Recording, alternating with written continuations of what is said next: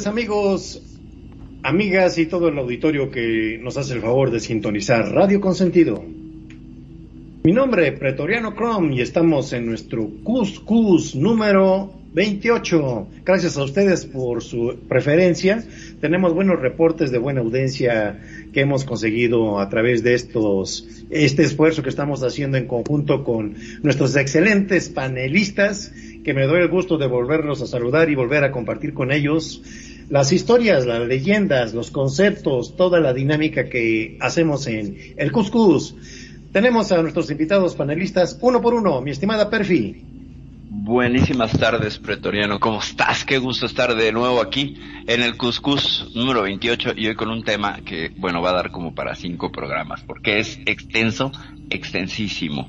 Pero bueno, muchas gracias por la, por la invitación, participación y pues yo quiero, quiero que continúes con la presentación de los otros excelentes panelistas. Como no, tenemos desde Argentina, Magnum Dacun, owner aquí de Radio Consentido.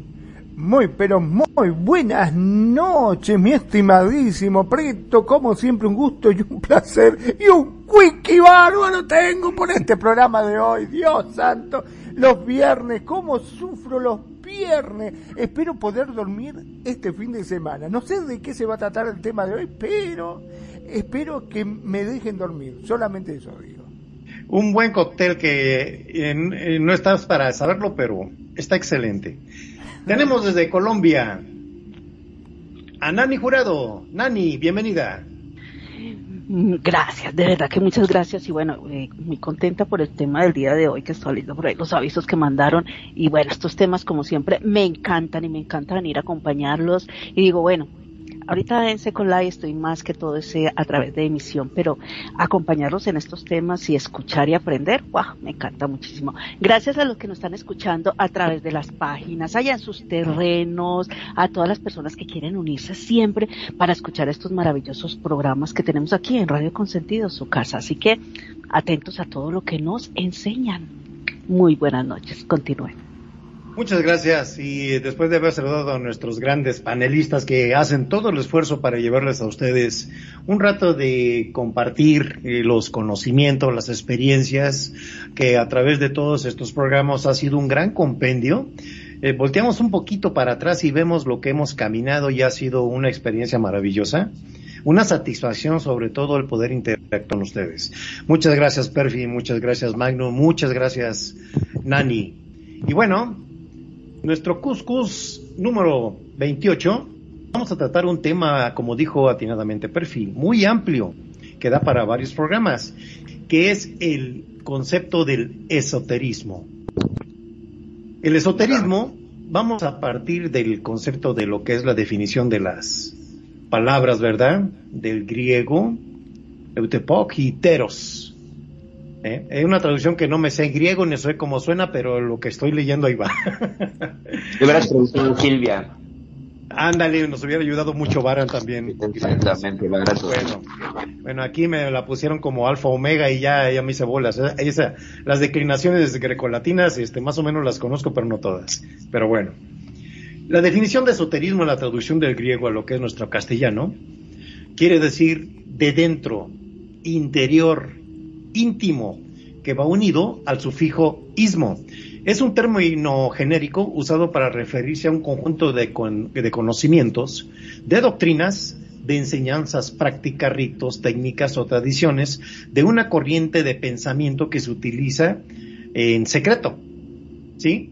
Eh, tiene también símbolos incomprensibles o de muy difícil acceso y que se transmiten únicamente a una minoría selecta que se le domina los iniciados, por lo que no son conocidos por los profanos, o sea que la gente de calle no tiene acceso, eh, el mundo urbano, a esta, vamos a decir, sabiduría. ¿Sí? El esoterismo busca entender como un fin el, al mundo y a las personas a través de causas internas. Vamos estamos hablando de una introspección, a diferencia del conocimiento exotérico, que es lo de fuera, que son los efectos y las causas externas. Bueno, esta es la definición inicial del esoterismo. ¿Y en qué consiste? El esoterismo abarca un conjunto de prácticas, símbolos y rituales en donde también interviene la adivinación, la quiromancia, la cartomancia, las predicciones, eh, como ejemplo los signos zodiacales, el uso de algunas piedras como el ámbar, eh, por extensión, el esoterismo se refiere a toda doctrina que requiere cierto grado de estudio o de iniciación para llegar a su conocimiento profundo, en contraste con el conocimiento exotérico, que es más fácil, accesible para el público común y se transmite libremente. Este es el concepto inicial de que estamos entendiendo de lo que es el esoterismo. Paso la estafeta, mi estimada Perfi. Pues, ¿qué más puedo agregar? O sea, lo oculto, ¿no? Lo que no se ve, lo que está detrás del velo. Todo eso que se supone que si tú entras en cualquier ciencia iniciática, tendrás acceso. Tendrás acceso a una suerte de mm, conocer las instrucciones de la realidad, los secretos más ocultos y cómo funciona el mundo. Ya depende de qué, de qué doctrina quieras seguir, pero básicamente lo que hace el esoterismo es buscar la explicación del universo y de la realidad adentro y sí, como bien dices, requiere un rito iniciático, bueno, algunos grupos es lo que hacen que, que esta, esta idea del iniciado, ¿no? Que tiene además una cuestión muy egótica de yo estoy iniciado, tú no, yo pertenezco a este grupo secreto y tú no, ignorante, este, ciudadano de a pie, ¿no? Este, gente, gente vernácula que no sabes de estas cosas, ¿no? Entonces, sí tiene, sí tiene este sesgo de, de cierta cierto juego de soberbia, cierto juego de ego, que más adelante si quieres analizamos, pero lo interesante es como casi todas las religiones pues tienen su interpretación esotérica, como es. Muy bien, muy bien, excelente definición. Mi estimado Magnum, ¿qué opinas del concepto del esoterismo? Bueno, podríamos decir que en el último cuarto de siglo se ha dado un proceso cada vez más fuerte y estructurado no solamente en Estados Unidos, sino también en Europa, sobre estudios académicos en referencia a lo esotérico, con elaboraciones teóricas, metodológicas e históricas que buscan acercamiento serio a dicho ámbito, considerado hasta entonces indigno de la atención universitaria, por distintas razones y también sin razones, podríamos decir, ¿no? Esta nueva ola de estudios comienza a manifestarse en América Latina en un ámbito geográfico sin duda muy prolífico en posibilidades de investigación. ¿Qué es lo esotérico y, lo, eh, y qué referencia el esoterismo?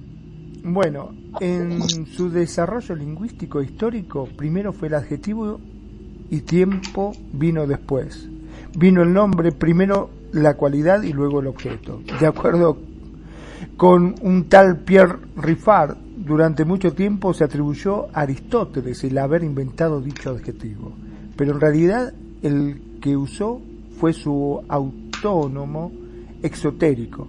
En su caso, lo opuesto a exotérico era acromático, lo que se transita oralmente de boca a oído, que es una de las características de lo esotérico, aunque este término no aparezca en él. Quien utilizó el epíteto por primera vez fue Clemente de Alejandría, asociado con lo secreto y con él como si algo opuesto a lo esotérico, usando ambos términos en oposición complementaria. Luego siguieron otros autores, ¿no?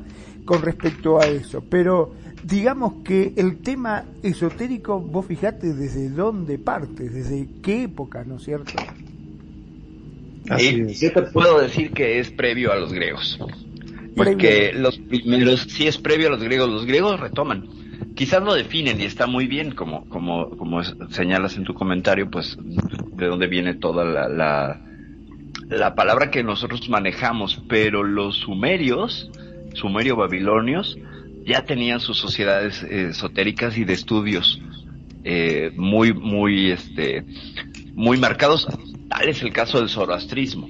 Es el primerito que tendríamos como registro de un movimiento esotérico con iniciados, con rituales y con un conocimiento que no era para cualquiera. Entonces, yo sí centraría que el origen de todo este asunto es en Babilonia, que serían los, los sacerdotes babilonios, los primeritos en, y después vienen los egipcios con todo el asunto de el Wadjet y con toda la, iniciación que también tenían los egipcios. ¿No es así, Pretoriano? Tú de eso sabes. Perdón, ¿no? Pero si hay algo que nos une, me parece, entre uno y otro, es el hecho de que todos tienen una especie de iniciación, ¿no? Es correcto, sí, sí, sí, sí, sí, sí.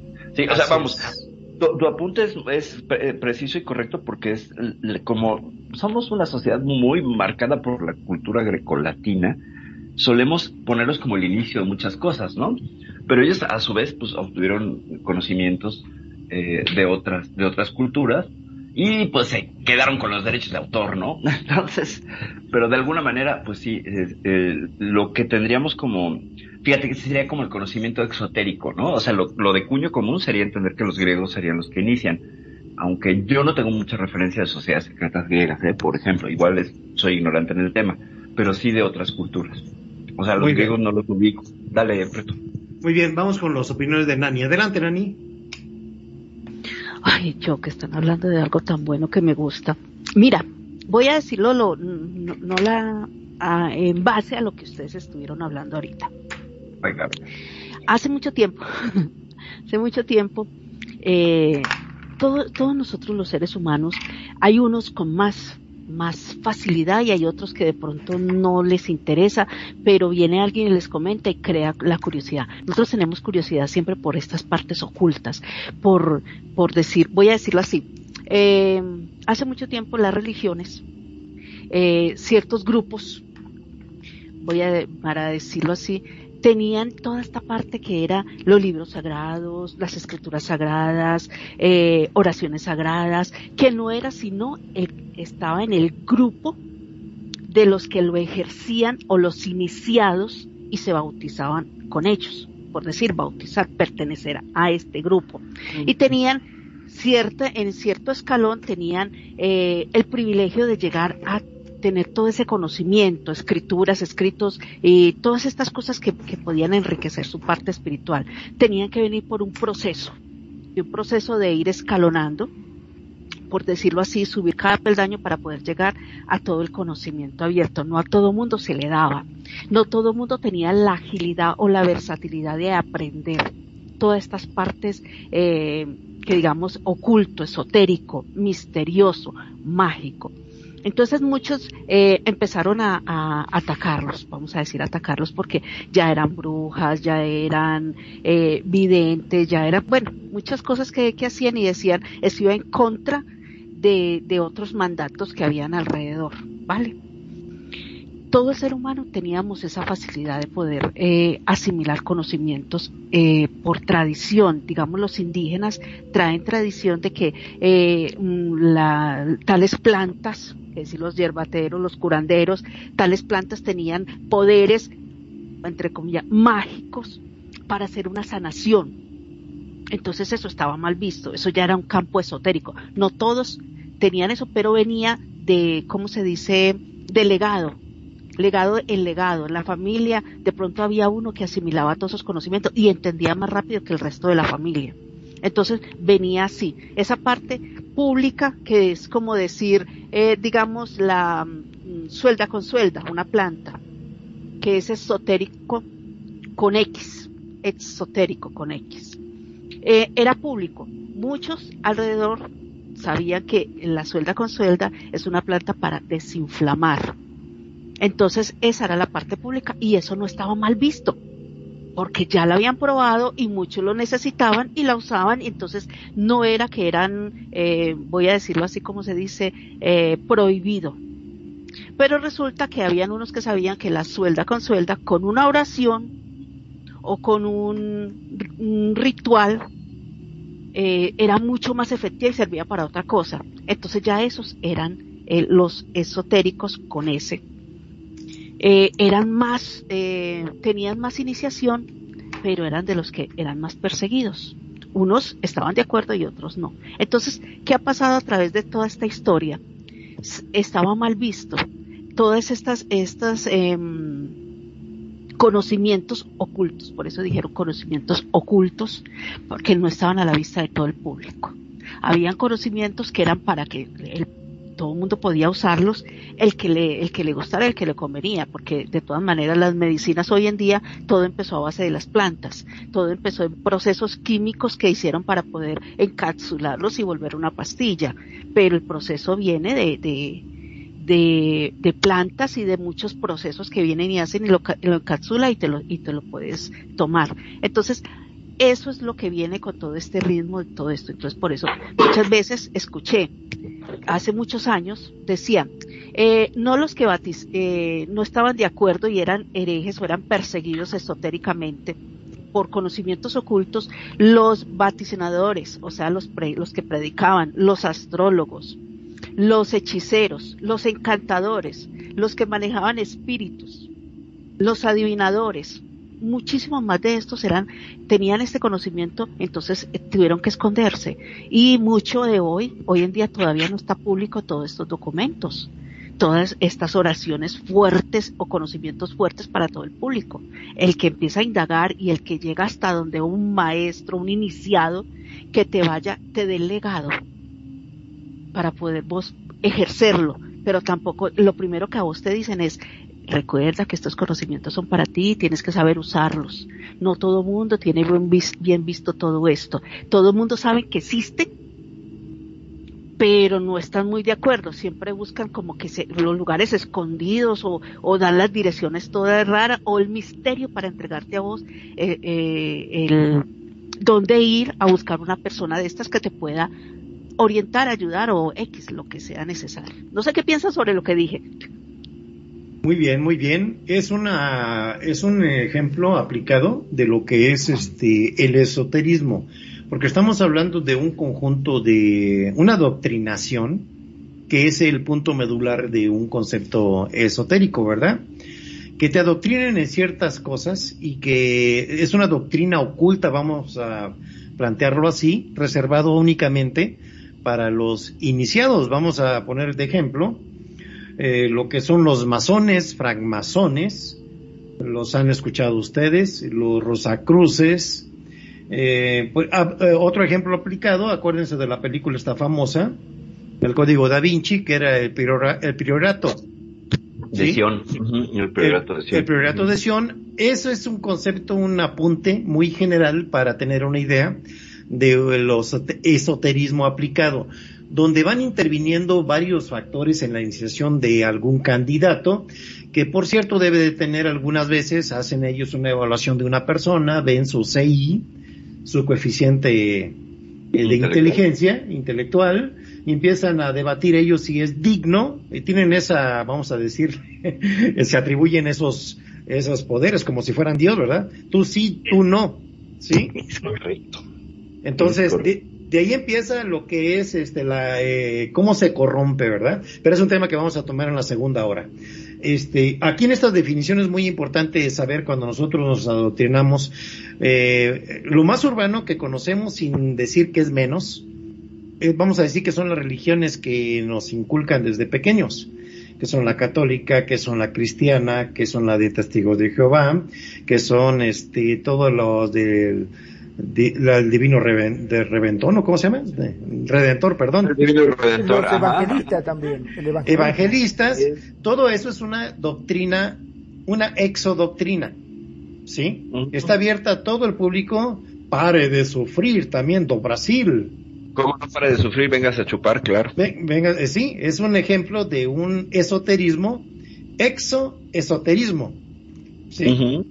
Porque estamos haciéndolo, es un conocimiento público, más sin embargo el concepto del esoterismo como médula de la plática es el intro, es mirar hacia adentro y no decirle a toda la gente más que a los que vamos a escoger o vamos a invitar de acuerdo a ciertos lineamientos que vamos a hacer en un librito que va a tener fecha de, de inicio y vamos a hacer nuestra doctrina. Un ejemplo, prefirió ahorita, y Magnum. Vamos a hacer una doctrina entre los tres. ¿Cómo se llamaría esa doctrina? El, el, pixel. No, el aguismo. El, pixel del Sion. El pixel de Sion. El pixel de Sion. no, sería el, este, los santos adoradores de las barbas de los pelos del santo polígono. ¿No? Un ejemplo de cómo a dos personas, tres personas se les ocurre. Ajá. Puede ser en esta época, época anterior se les ocurrió y yo pienso que esto debe de ser así. De acuerdo a mi formación, a mi forma de entender, o si no, también a mis intereses. Claro. ¿Sí? Entonces, es una ideología. La ideología también, este, vamos a decir, la comercial, es una especie de esoterismo. ¿Sí? Donde una persona se encarga de ir adoctrinando a la gente de acuerdo a sus ideas, y hay gente que va a decir sí, hay otra gente que va a decir no, que me convence, que no me convence, pero bueno, así ha sido a través de todo, toda la antigüedad. En la antigüedad algunas escuelas este, cultivaban una doctrina accesible a todos, otras la ocultaban, que estaba reservada para los iniciados, como habíamos dicho. Eh, en algunas culturas el saber era custodiado celosamente por las castas sacerdotales es aquí que de, estas castas sacerdotales le paso la estafeta otra vez a Perfi para que nos platique algo de cómo eran las ceremonias de los iniciados aztecas.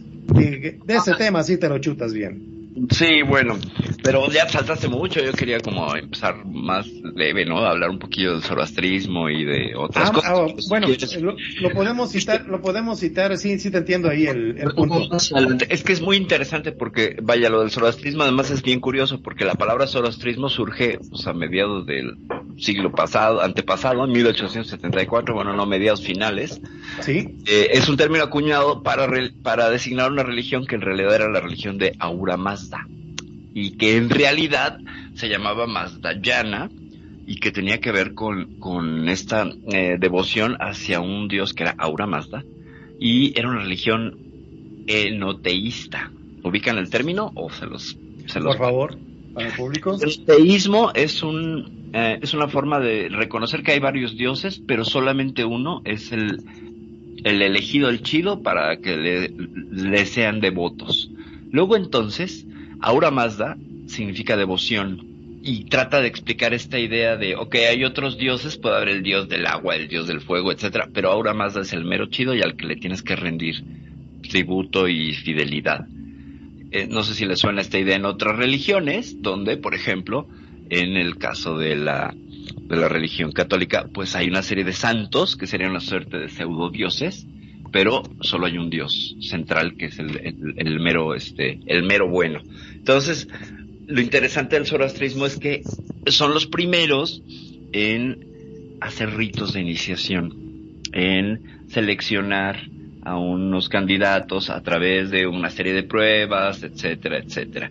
Entonces lo que hacían era tratar de, de pues de filtrar yo entiendo la parte donde, ok, hay conocimientos que son muy poderosos y en las manos del ciudadano de calle pueden ser un caos, pero pues si seguimos esta línea, cualquiera puede construir un reactor atómico.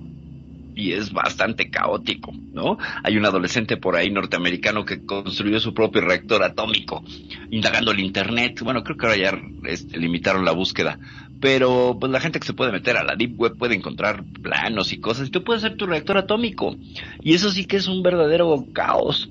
Entonces, eh, a mí me preocuparía más ese tipo de conocimientos porque en manos de gente que tuviera unos intereses, pues, bastante oscuros, pues sería peligrosísimo. Sin embargo, hay conocimientos que en general abordan el ocultismo, que son, pues, explicaciones de la realidad, explicaciones de dónde venimos, explicaciones de hacia dónde vamos, por qué estamos aquí, las clásicas preguntas del ser humano, las clásicas preguntas existenciales son abordadas casi siempre por estas doctrinas eh, herméticas, ¿no? Que también utilizan este, este, este término, el hermetismo, que sería también aplicable tanto a esoterismo como a ocultismo. Eh, y encontramos un montón de cosas y de referencias. Vaya, el mismo rey Salomón, pues pertenecía a una, a una de estas como sectas. De hecho, es muy interesante todo lo de los pilares del, templo del rey Salomón, que en su descripción del frontis está lleno de simbología. Y esto es un punto muy interesante dentro del esoterismo. Toda la simbología, como cada cosa que utilizo yo para explicar el mundo le asigno un símbolo y este símbolo lo doto de significado, lo cual, siendo una raza de seres tan simbólicos como somos los seres humanos, macha perfectamente. Entonces, tiene mucho sentido y es un elemento, no os voy a decir de control, pero sí de difusión de estas mismas ideas. Entonces, pues bueno, es, es una, es una punta ahí que quería hacer. Y ya pues referente a con los aztecas y los, los mexicas sobre todo, hay una, una filosofía que es poco conocida, que es la Tolteyacatl, o más bien la filosofía del, la, del anáhuac. El anáhuac entendiendo a todas las tribus eh, y, o a todas las etnias de América, porque contemplaban etnias del sur de América y del norte. Entonces, lo que hacía era fundir todo esto en unos conocimientos súper interesantes, que podríamos hacer todo un programa de la Tolteyacatl, y darnos cuenta que tenían unos conocimientos bárbaros, así impresionantemente profundos, que han sido poco difundidos. Entonces, pues bueno, dentro de este asunto de la Tolteyacatl, pues había una serie de, de, ritos de paso y de una serie de filtros que si quieren hacemos el comentario más adelante porque siento que Preto quiere hacer algún comentario. Venga. Adelante. Adelante, pues- mi estimado Magnum. Ah, pues, Magnum. Bueno, a ver, em, cuando hablamos de lo esotérico, em, dejando de lado lo que puede llegar a ser definiciones y cosas por el estilo, mm, a mí, en lo personal, cuando me hablas del esoterismo, me suena a algo oculto. ¿Sí? Cuando vos decís, uh, esto es esotérico, esto es...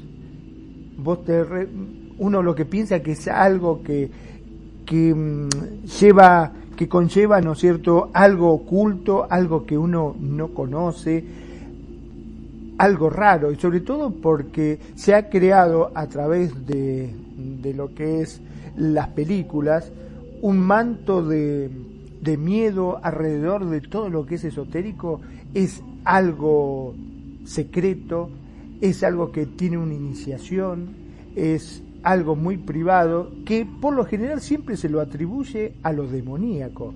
Nunca va a decir que algo es esotérico por parte eclesiástica, por decirlo de alguna forma. Por lo general uno, viste, siempre cuando te dice es esotérico, mmm, anda a saber si no es del diablo, qué sé yo, estas cosas que hacen rituales eh, esotéricos, cosas raras, siempre se lo atribuye algo de esa forma. ¿O me equivoco? ustedes hablan. Preto. Adelante, en este, en este punto, este, vamos ahorita a conjugar tu opinión con la de Nani. ¿Viene Nani? me gusta cuando dice así. Yo me quedo así toda escuchando, así como que, eh, eh, pero mira, eh, sí se usa, en la parte esotérica sí se usa toda esta parte oculta porque nos han enseñado, vamos a decirlo así, como, como he aprendido de, de, la forma de, de, de traernos nuestro conocimiento, perfidia voy a decirlo aquí, nos han enseñado, nos han, mm, ¿cómo se dice?, alimentado, criado y educado a la conveniencia de muchos, a la conveniencia de, los gobiernos, la sociedad, eh, las familias, eh, bueno, nos han educado de una forma que es un parámetro. Usted debe seguir esta línea. Y esta línea no se permiten estas cosas. Entonces, ¿qué pasa? Las tradiciones tanto indígenas, de pueblos, eh, de mm, civilizaciones, todas esas enseñanzas que eran eh, del grupo, digamos, de las tribus, todo eso, dijeron, esto no es lógico y no es conveniente, no es, o sea, no, no se usa porque es que esto no es así, nosotros necesitamos que el mundo funcione de esta forma y de esta forma se va a poder tener el control. Entonces toda esta parte toda la parte de conocimientos, de eh, los que miraban las estrellas, de los que usaban plantas, de los que decían que usaban magia, tenían dones, predecían, tenían visiones, tenían todas estas cosas. Entonces, no, eso no es lógico. Eso no está entre el campo de lo que necesitamos controlar al ser humano. Entonces esto ya pasaba a ser oculto ya el que quería tenía, se salía y salía a escondidas a buscar este conocimiento oculto y eso le llamaba más la atención. Vamos a ser sinceros, eso llama, eso llama mucho la atención. Lo que más nos prohíbe, más, más, vamos y lo buscamos. Entonces, ¿qué pasó? Por eso pasó a ser esa parte esotérica, oculta, donde eh, se necesitan eh, reuniones, que se hacían reuniones clandestinas o reuniones no tan, como decir, hay un concierto de maná, digámoslo así, y eso se vuelve público a nivel mundial. No, hay una reunión de, del, ¿cómo es? que el grupo que ustedes formaron ahorita? De los jaladores de pelo de yo no sé quién. Ah, los jaladores de pelo. los santos adoradores de los pelos de las barbas del santo polígono que resultaron ser públicos. Ah, bueno, entonces, esos van a hacer una reunión y resulta que pocos son los llamados, muchos son los llamados, pero pocos son los escogidos. No a todo mundo le llegó en la invitación. Entonces, ay, no vamos a ver qué es y cómo se van a jalar los pelos. Ellos allá y nos van a enseñar y nos van a decir hasta oraciones. Entonces, vámonos para allá escondidos. Entonces, sí, se tomó esa parte pulca. Pero hay una cosa, y, lo que es de lo que dijo Manu, hay una cosa que, que siempre me ha creado curiosidad. Ustedes no se han dado cuenta que ahorita en esta época, ya esta parte, antes, años atrás, eh, eh, eh, toda esta parte esotérica era de, de, ay, eso es un pecado, ay, eso es, eso es brujería, eso es que Julana está yendo a hacerle brujería al, al marido, al que sea, bueno, el mal al que sea. Nunca estaban haciendo el bien o buscando el bien o una orientación espiritual, sino todo era mal. Hoy en día, ahora ya todo es más libre Ahora ya todo el mundo en, las redes sociales dice el, los masones. Los, los masones hacían este ritual y que decían, ay, qué tan bueno, vamos a practicar nosotros con todo lo que dicen ahí, hagamos el ritual nosotros. Y aquí hagamos un grupo masónico. Ya después cuando ya cojamos fuerza, pues vamos y nos unimos con ellos, a ver si nos permiten. Hoy en día ya es más libre, eh, ya no es tan terrible hablar de esto, ya no van a quemar a las brujas, sino que hoy en día dice, ah, vos sos una bruja, sí, sí, lo soy, lo soy, yo soy una bruja, sí, sí, sí, y lo predican a voz populi de todo el mundo, yo soy bruja, yo, yo leo las cartas, yo hago rituales, yo hago, yo soy bruja, yo soy bruja. Eso está, eso está pasando hoy en día, que ya la gente acepta esas cosas ya la gente, la generación de hoy en día, voy a hablarlo por generación que me gusta así para no decir las personas de hoy en día, ya se están dando más libre a esto y ya es muy común que diga, ah, hay una que es una bruja allí y sabes unos rituales de suerte, del amor, eh, de amarre o de yo no sé qué, y eso lo ven tan normal tan normal. Es más, hasta los, hasta ve uno videos o hasta escuchan a los amigos que a veces escucha por ahí gente ahí diciendo, ay no, yo le dijo jugadora de calzones, y mira cómo está de mansitico. Yo me quedo así como que, what? Yo me, eh, eh, eh, me quedo así. O sea, ya hoy en día se habla de esas cosas así como que antes eran tan, tan ocultas, tan místicas, tan dándole la fuerza de, del misticismo. Hoy en día ya es como tan común. Cualquiera lo practica porque ya está en las redes sociales, cualquiera practica cualquier cosa. Sí, claro. Así es. Mucha razón en lo que comentan Magnum y, y Nani, y Perfi. Y vamos, vamos a poner un ejemplo aplicado de, de esta era. ¿Qué pasa con eh, las doctrinas esotéricas? ¿Cuál es su efecto? ¿Cómo va eh, ayudando o desayudando a las personas, ¿verdad? O afectándolas. Ponemos un ejemplo. Uno de los principales problemas de las personas ahora en esta época es la salud. Y representa altísimos costos en dinero para acceder a algún servicio de alta eficiencia, ¿verdad? Es muy caro un hospital. Esto produce angustia, eh, comienza, cuando hay un problema grave de, de salud a veces, comienza a eclipsarse la razón y empieza uno a buscar soluciones rápidas, eficaces y en lo posible que sea de bajo costo.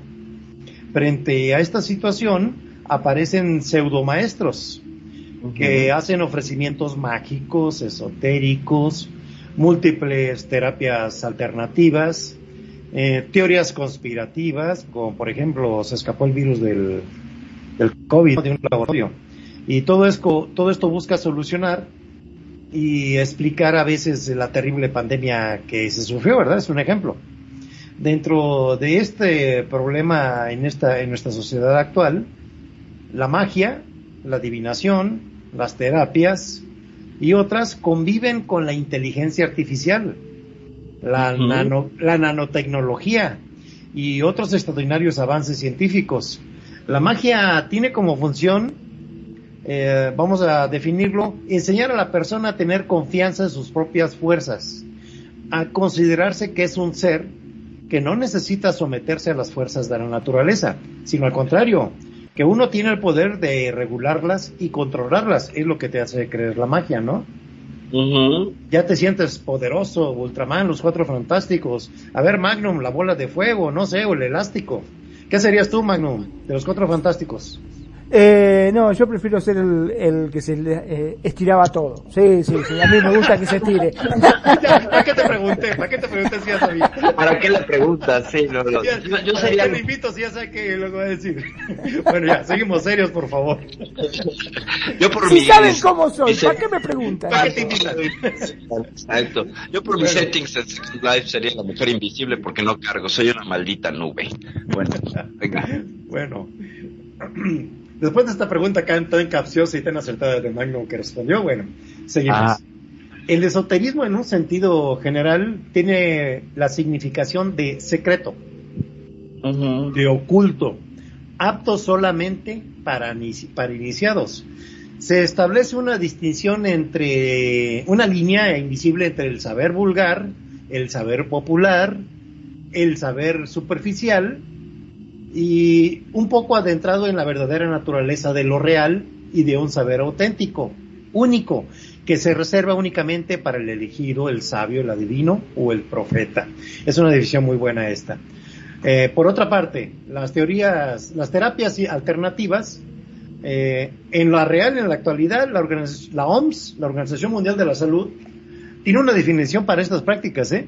Como el conjunto de prácticas, enfoques, conocimientos y creencias sanitarias muy diversas que incorporan la medicina, basadas en plantas, animales o minerales, terapias espirituales, técnicas manuales, ejercicios aplicados de manera individual o combinación para mantener el bienestar, además de tratar, diagnosticar y prevenir las enfermedades.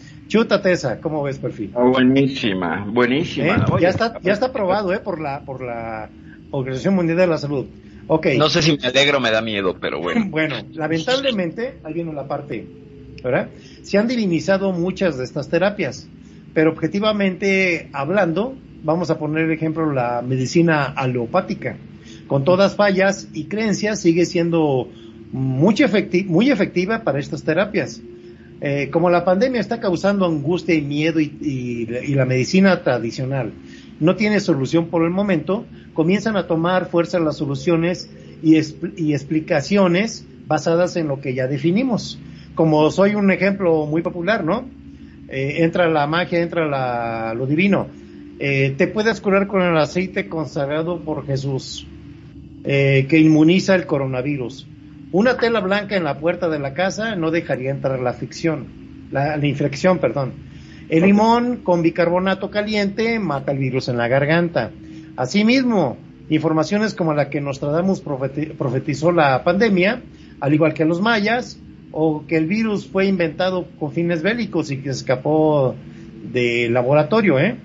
eh todo esto y más circula por las redes sociales, causa que en la gente muchos este, efectos psicológicos negativos debido al auge y a la aceptación de la magia, el esoterismo y las pseudociencias que rigen en nuestra sociedad. ¿Cómo ves este punto de perfil? Híjole, pues lo tomo por varios puntos, es muy bueno. Eh, Sí, me, primero quiero empezar con un chiste, eso de la tela blanca para que no entre la ficción. Y mis libros de Asimov y Arthur C. Clarke se quedan afuera, entonces. Ahí saca Asimov, muy bueno, ¿eh? Exacto, sí. Bueno, eh, ciertamente, mira, te voy a, poner, voy a poner un ejemplo práctico. Si tú tienes una persona que se está recuperando de una cirugía y lo colocas en un cuarto pintado de rojo, y a, la, otra persona que la misma cirugía y lo pones en un cuarto pintado de colores neutros y tonos, incluso pasteles, ¿quién se va a recuperar primero? La de los pasteles. el rojo. no, saber el que vendría, saber que vendría sí, pastel, exacto. sí, claro. es que fíjate, y esto es, esto es medible y esto es, pues no voy a decir ciencia, pero pues, es una cuestión práctica. El color rojo nos incita a al, a, que nuestro cuerpo se sienta encerrado. El rojo y el naranja son colores muy cálidos, pero en exceso generan que te quieras mover rápido. Se han dado cuenta que los restaurantes de comida rápida son rojo y naranja y son por la siguiente razón, porque quieren que te vayas rápido. Y además, si tú colocas los colores en líneas, haces que este, esta percepción sutil, cromática, eh, envíe el mensaje de, bueno, puedes estar aquí, que te dé hambre, porque son colores que generan el hambre, y luego te vayas por la, porque son, si fíjate cómo son las decoraciones de McDonald's y todos esos lugares, en esos tonos y con rayas, para que te muevas.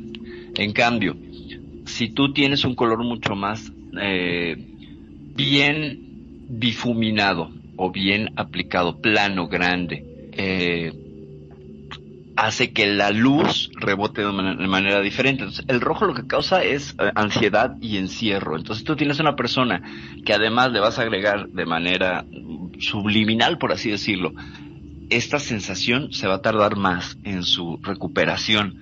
Y entonces me lleva a la pregunta, si el cerebro humano, de alguna manera, bueno, más bien no es pregunta, el cerebro humano de alguna manera lo los colores del entorno, y esto es algo tan simple como los colores del entorno, te llevan entonces a que generes eh, sustancias como el cortisol que van a atrasar una recuperación y no sustancias como la noradrenalina que te ayudarían a que te mejores.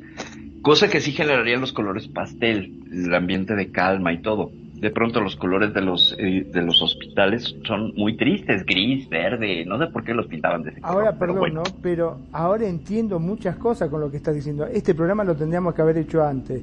¿Ves, amor? Tenemos que pintar, sacar el cuarto de rojo, por eso es que yo me venía rápido, ¿me entendés? Por el color de las paredes era. Tenemos que poner todo colores pasteles. subliminal, tiene su nombre. eso, eso, perdón que les interrumpe, levante la voz, pero es que eso no es nanotecnología, es nanitecnología. Pero ustedes porque vienen y, hacen un descubrimiento así, sabiendo que el que no sabe somos que no entiende. Somos científicos, somos científicos. No entiende, el que no sabe no entiende, y entonces dicen, pero aquí qué pasó, listo, apaga y vamos. a, la otra eh, tienes que poner como chupirul eh, de varios colores a Magnum, ¿eh? Que haya variedad, por favor. Ahora yo te comento algo, algo que, que acaba de decir con base a eso, perfecto. Mira, hace mucho tiempo el, el, el abuelo, voy a decirlo así, el abuelo de, cierta familia, tenía ya 96 años, vamos a decirlo así. A él le dio un derrame cerebral, ¿vale? Estaba bañándose, duchándose y le dio un derrame. Y él quedó, el derrame le dio de tal forma que él se agarró de la llave, de, la manija de la llave de la ducha. Y ahí se le, se la mano. Él no se cayó ni nada, sino que se quedó ahí tieso se tocaba la puerta y lo llamaban papá, papá, y lo llamaban abuelo, abuelo, para, para, y él no podía ver nada, el agua cayendo y todo, y ya lleva mucho tiempo ahí, pero hay que sacarlo, hay que ver qué pasó, entonces bueno, se hizo todo y se sacó, ¿vale? Quedó totalmente paralizado. Eh, no lo quisieron llevar al, al, médico, no lo quisieron llevar al hospital, bla, bla, la carreta, la tradición de la familia que tenían en ese momento. Llamaron un bioenergético Lo primero que pidió el bioenergético fue hacer una acostarlo en una sábana roja y la almohada roja. Lo chuzó, lo medicó, la verdad, la carreta, vino el fisioterapeuta, ya, primero el bioenergético, luego vino el fisioterapeuta porque realmente pues tenía las manos quedó la, casi que no le sacan la, la perilla porque tuvieron que sacar la perilla y todo, desajustarla y todo para poderlo sacar de ahí, para venir a hacerle terapia porque los dedos le quedaron, la mano quedó engarrotada pues así, casi ni, ni abierta ni cerrada. Ya imaginen ustedes cuando se, se sostuvo. Y empezó a hacerle terapia y también usaba lámparas de infrarrojo. Sí, se utiliza en la medicina deportiva el infrarrojo para la inflamación. Pero, Entonces, pero, ahí es donde viene, ahí es donde viene la cuestión. Mira, depende de la forma de lo que estés buscando, de lo que estés necesitando, usaban. Entonces, yo, yo siempre la curiosa, pero porque está usando rojo? Si el rojo es como para acelerar, como que si me, me, me, me a mí me, me intranquiliza. El rojo me intranquiliza, me psicológicamente me afecta. Entonces dijo, lo que pasa es que él necesita eh, movimiento, que él se sienta que necesita eh, moverse rápido para recuperarse. Casi siempre se hacen terapias así, para que la persona se recupere y se sienta con esa obligación de que debe de moverse. Si usted le pone colores muy pasteles, colores muy claros, va a estar en un, sumido en una tranquilidad relajante donde va a decir las cosas tienen que ir por lo que vayan. Mientras que la terapia hay que hacerla en base al rojo y a las lámparas para que la persona se genere el movimiento de, de pararse rápido del proceso que están haciendo. Depende de lo que necesites para lo que necesites. Entonces yo dije yo, ok, por eso cuando dije el rojo. Claro, sí, estoy rojo. muy convencido. Sí, el rojo, Pero, porque las fíjate, prácticas fíjate la todas se hicieron en esa base. Dilo. Fíjate la diferencia. Una cosa es el entorno y otra cosa es lo tópico, el to que lo toque. Él está con una, con una sábana roja, estaba descansando sobre el color. Ahí, ahí creo que hay un enfoque diferente. Y que podría ser entonces sábanas rojas en un ambiente calmo. Y estaríamos Ajá. teniendo pues, completamente el pack. Sí, la terapia infrarroja, incluso a veces eh, está esta cosa de cuando estás con gente que tiene una vibración muy muy oscura, pues te pones un- una bolita de listón y un, y un diurex en el ombligo rojo y te protege. El rojo es de, de protección. ¿De qué color andan los monjes budistas? Pues de un color grana que es muy parecido al rojo y tiene que ver. Pero cuando es el ambiente, si te fijas, los ambientes no son tan luminosos porque el rojo es muy poderoso. O sea, tiene ese poder. El azul, por ejemplo, es muy frío y ese no estaría nada nada recomendado para alguien que se está recuperando, por ejemplo, en la cuestión eh, cardiopulmonar. Tendría que ser un color como más cálido. Pero ahí, ahí lo que estás tocando es, una cosa es la terapia eh, del entorno y otra cosa sería la terapia tópica con el, con lo que utilizaría el, el paciente, que me parece completamente plausible y entendible. Y está muy bien, porque entonces estaríamos hablando de una suerte de dermoóptica, o sea que la piel reconocería ese color y lo absorbería de alguna manera. Y aquí ya me lleva a cuestiones de física cuántica que sería muy interesante abordar para esta cuestión de explicar la realidad, porque decía Preto hace un momento, ok, hay terapias alternativas que te dicen que accedas a superpoder, etcétera, etcétera. Cuando, si nos apegamos a la, a la línea del pensamiento cuántico, en realidad cada pensamiento es una nube de posibilidades y muy parecido a como, bueno, Second Life no porque se llama lag, pero hay otros videojuegos donde tú vas cam- caminando y la realidad se va construyendo conforme te muevas. Les pongo este ejemplo. Ustedes están viendo hacia la pantalla, pero lo que hay atrás de ustedes no existe hasta que no lo voltees a ver. Es decir, se construye en ese momento. Y entonces ahí tienes una, una injerencia o una, una suerte de participación en la construcción de la realidad. Y no es, esto es, no es una cuestión eh, de, de una teoría New Age, etcétera. No, no, esto es ciencia. Y es lo que hasta ahorita nuestra percepción de lo que es la realidad alcanza a llegar. Es ¿Qué como en? Second Life cuando tienes en cero la distancia. Si lo subes ya Así te es. resea todo. Exacto, exacto, exacto. Eh, Entonces, Pero mira, está chévere. Perdón, te interrumpa. Dale, dale. Mira, hay una cosa que, que, que voy a decirlo así, voy a decirlo así. He aprendido con, con el tiempo y con, con, los años, con estos 280 años que uno, cuando uno es curioso, cuando uno es curioso, el tiempo, eh, o sea, aprendes muchas cosas. Puedes que seas joven, pero aprendes tantas cosas así, mira, rapidito, porque cuando quieres aprender. Entonces, mira, resulta que, que yo conocí, vamos a decirlo así, en frontera entre Colombia y Venezuela, conocí mucha gente que trabajaba con, con rituales, ¿vale? Y había muchas tiendas en la frontera, hay muchísimas tiendas donde venden rituales para, para mm, esotéricos. Vamos a decir tienda esotérica, voy a decirlo así, que así se llama. Entonces, ¿qué pasa? Allí vendían de todo esto, entonces eh, iba Julana de tal.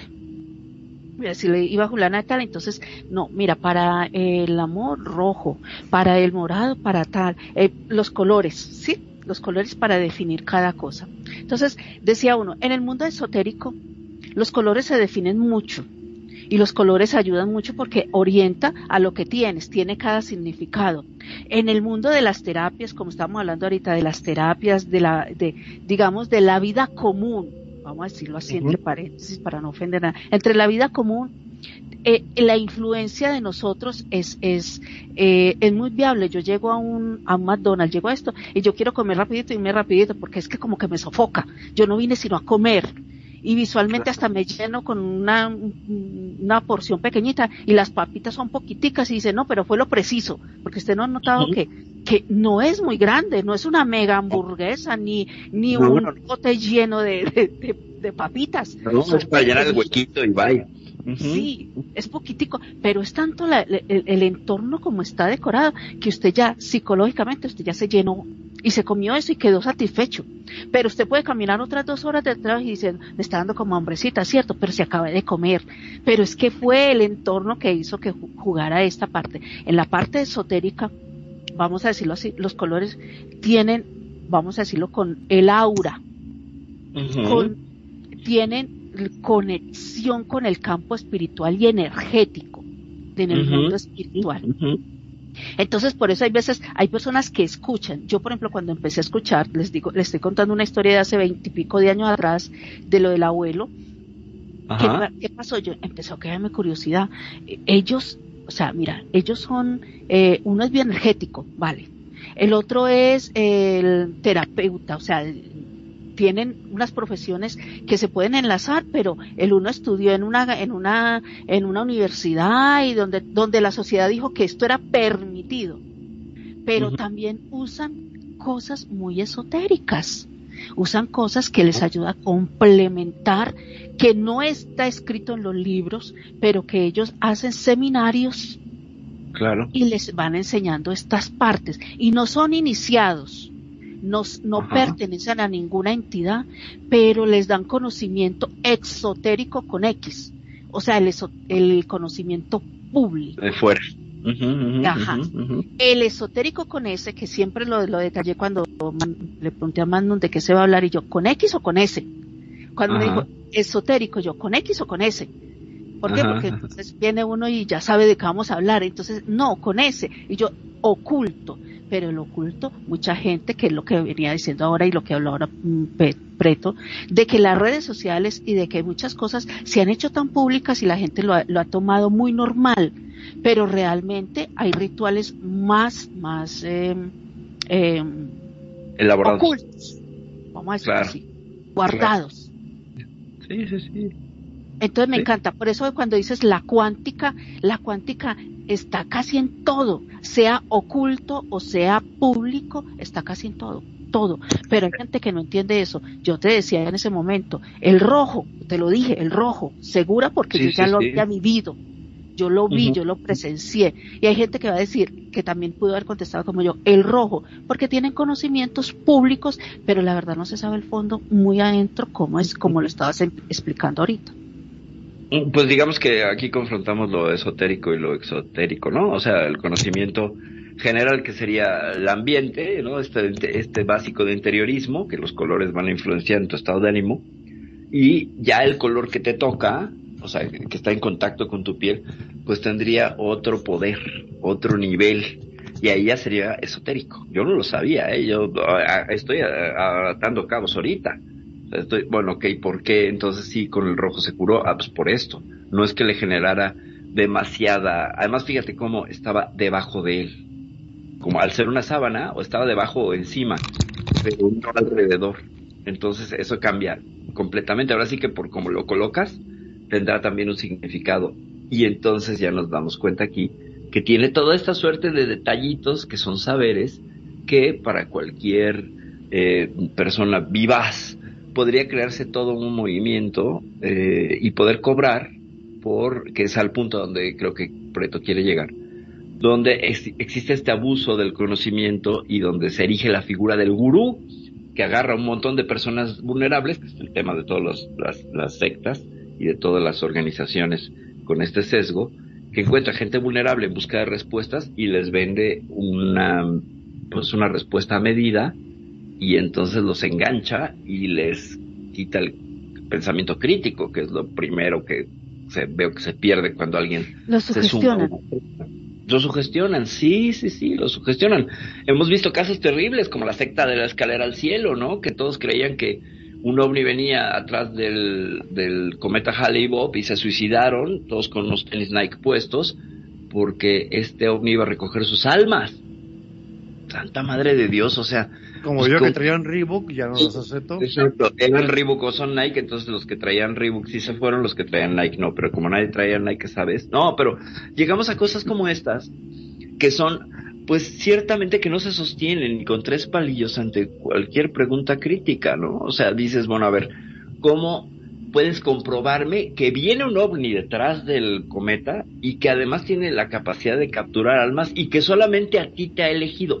Y ese es el punto toral. Yo me siento especial al ser elegido y ser parte de, lo cual al ser humano le encanta sentirse parte de, porque somos muy gregarios, y porque la cuestión de, y dogmático, y además la cuestión de identidad significa equivaler. Si el grupo me acepta, yo equivalgo, y si yo equivalgo, ya no quedo fuera de la tribu, entonces estoy arropado, arropada, y me siento seguro, segura. Y esto es donde creo que abusan muchísimo las sectas preto. Sí, adelante, vamos a, vamos a un segundo, yo te cuento algo que, porque si no se me va a olvidar, mira. Venga, venga. Con respecto a lo que acabas de decir. Y es algo que, que, yo sé que Preto va a enganchar ahí, pero mira, hace, mm, voy a decirlo así, la, la, fecha, en el 2000, en el 2000, eh, yo me trasladé de ciudad. Esta experiencia es mía, mía. La viví yo me trasladé a otra ciudad. voy a decirlo así, frontera con Venezuela. ¿Qué pasó?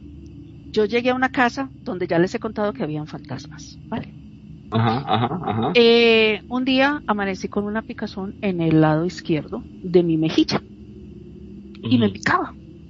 Entonces yo empecé, yo, eh, sé que me picó un zancudo, pero bueno, quedó ahí. Al otro día ya me empezaron a salir unas bombitas. Al otro día empezó ya una como especie de una, un medallón lleno de burbujitas. Y me picaba, me picaba y estaba alrededor rojo. Fui donde el médico, me hicieron exámenes, gasté plata, fui donde el bioenergético, fui donde, bueno, de el dermatólogo, no, no tiene nada ni ah. picazón, no tiene nada, ni una enfermedad de, de, de, la piel, nada. Ni en la sangre tampoco, porque a veces dice alguna cosa de la sangre, alguna infección, algún, nada. Una celuli, eh, dijeron celulicosis que causa también eh, enfermedades en la piel, nada. Cuando me dice, mm, en ese momento la abuela de la niña me dijo, vamos a la iglesia. Nos falta ir donde el sacerdote. Bueno, vamos, vamos donde el sacerdote. Fuimos y entramos, el sacerdote me miró y me dijo, le están haciendo brujería. Yo me quedé así como que, ¿qué? ¿A mí? ¿Pero qué? Nosotros no tenemos no tres meses o cuatro meses de haber llegado de, de, de, yo no conozco a nadie. Ah, le están haciendo brujería. El sacerdote del pueblo. Y entonces, ¿y qué vamos a hacer? No, hay que hacerle un, un exorcismo venga tal día, tal día a tales horas. Fuimos, efectivamente fuimos, bla, bla, bla, bla, hicieron, hizo el ritual, ¿vale? Pero igualito me siguió creciendo, ya estaba abarcando una medalla de, pongámosle, de, de, de pequeña, no muy grande. No sé cómo describir el tamaño de las monedas, pero de todas maneras ya me estaba creciendo toda la mía y ya estaba subiendo hacia el ojo. Vale. Empezó como eh, casi diagonal a mi labio y de ahí fue subiendo a mi ojo. Y eran burbujas y me picaba esto y no me dejaba ya dormir y era como que me estuviera comiendo la piel por dentro. Cuando nada, lo que hizo sacerdote no valió. Nada.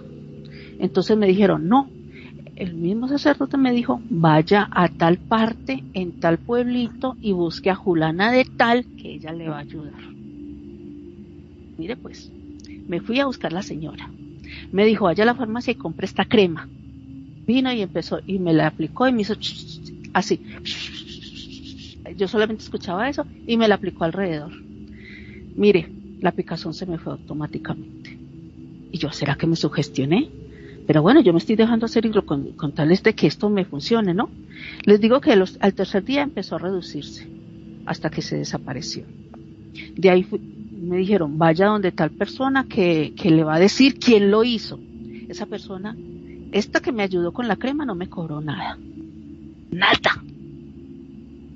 Solamente me dijo, vaya a comprar la crema y ya. ¿Dónde fui? Donde el otro señor que, me mandó me dijo, ah, sí, me toca que me pague 50 mil pesos.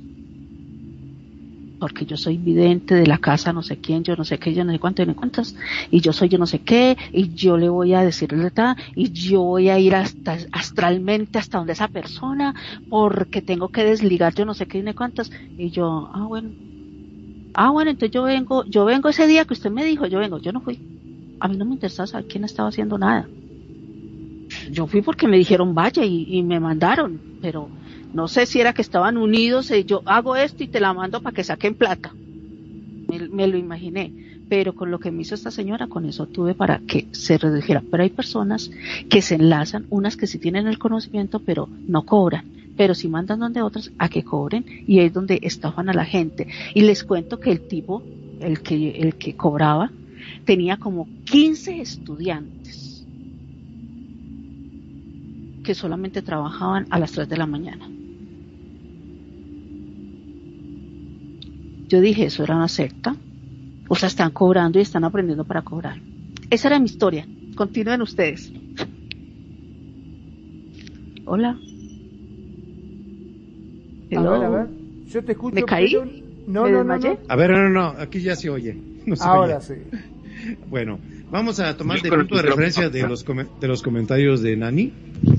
Eh, hacemos el comentario que desde los albores de eh, la historia de la humanidad, eh, la posesión espiritual siempre ha tenido, ha estado presente como un gran misterio entre toda la masa de gentes y todo el contexto psicosocial. En el transcurso de todos estos siglos, el abordaje de este fenómeno ha transitado, ha iniciado desde la trepanación en las civilizaciones más antiguas, o sea, en realizar una perforación en el cráneo para que de esta forma saques una eventual entidad maligna. Así se manejaba antes eh, la trepanación en, en muchas culturas.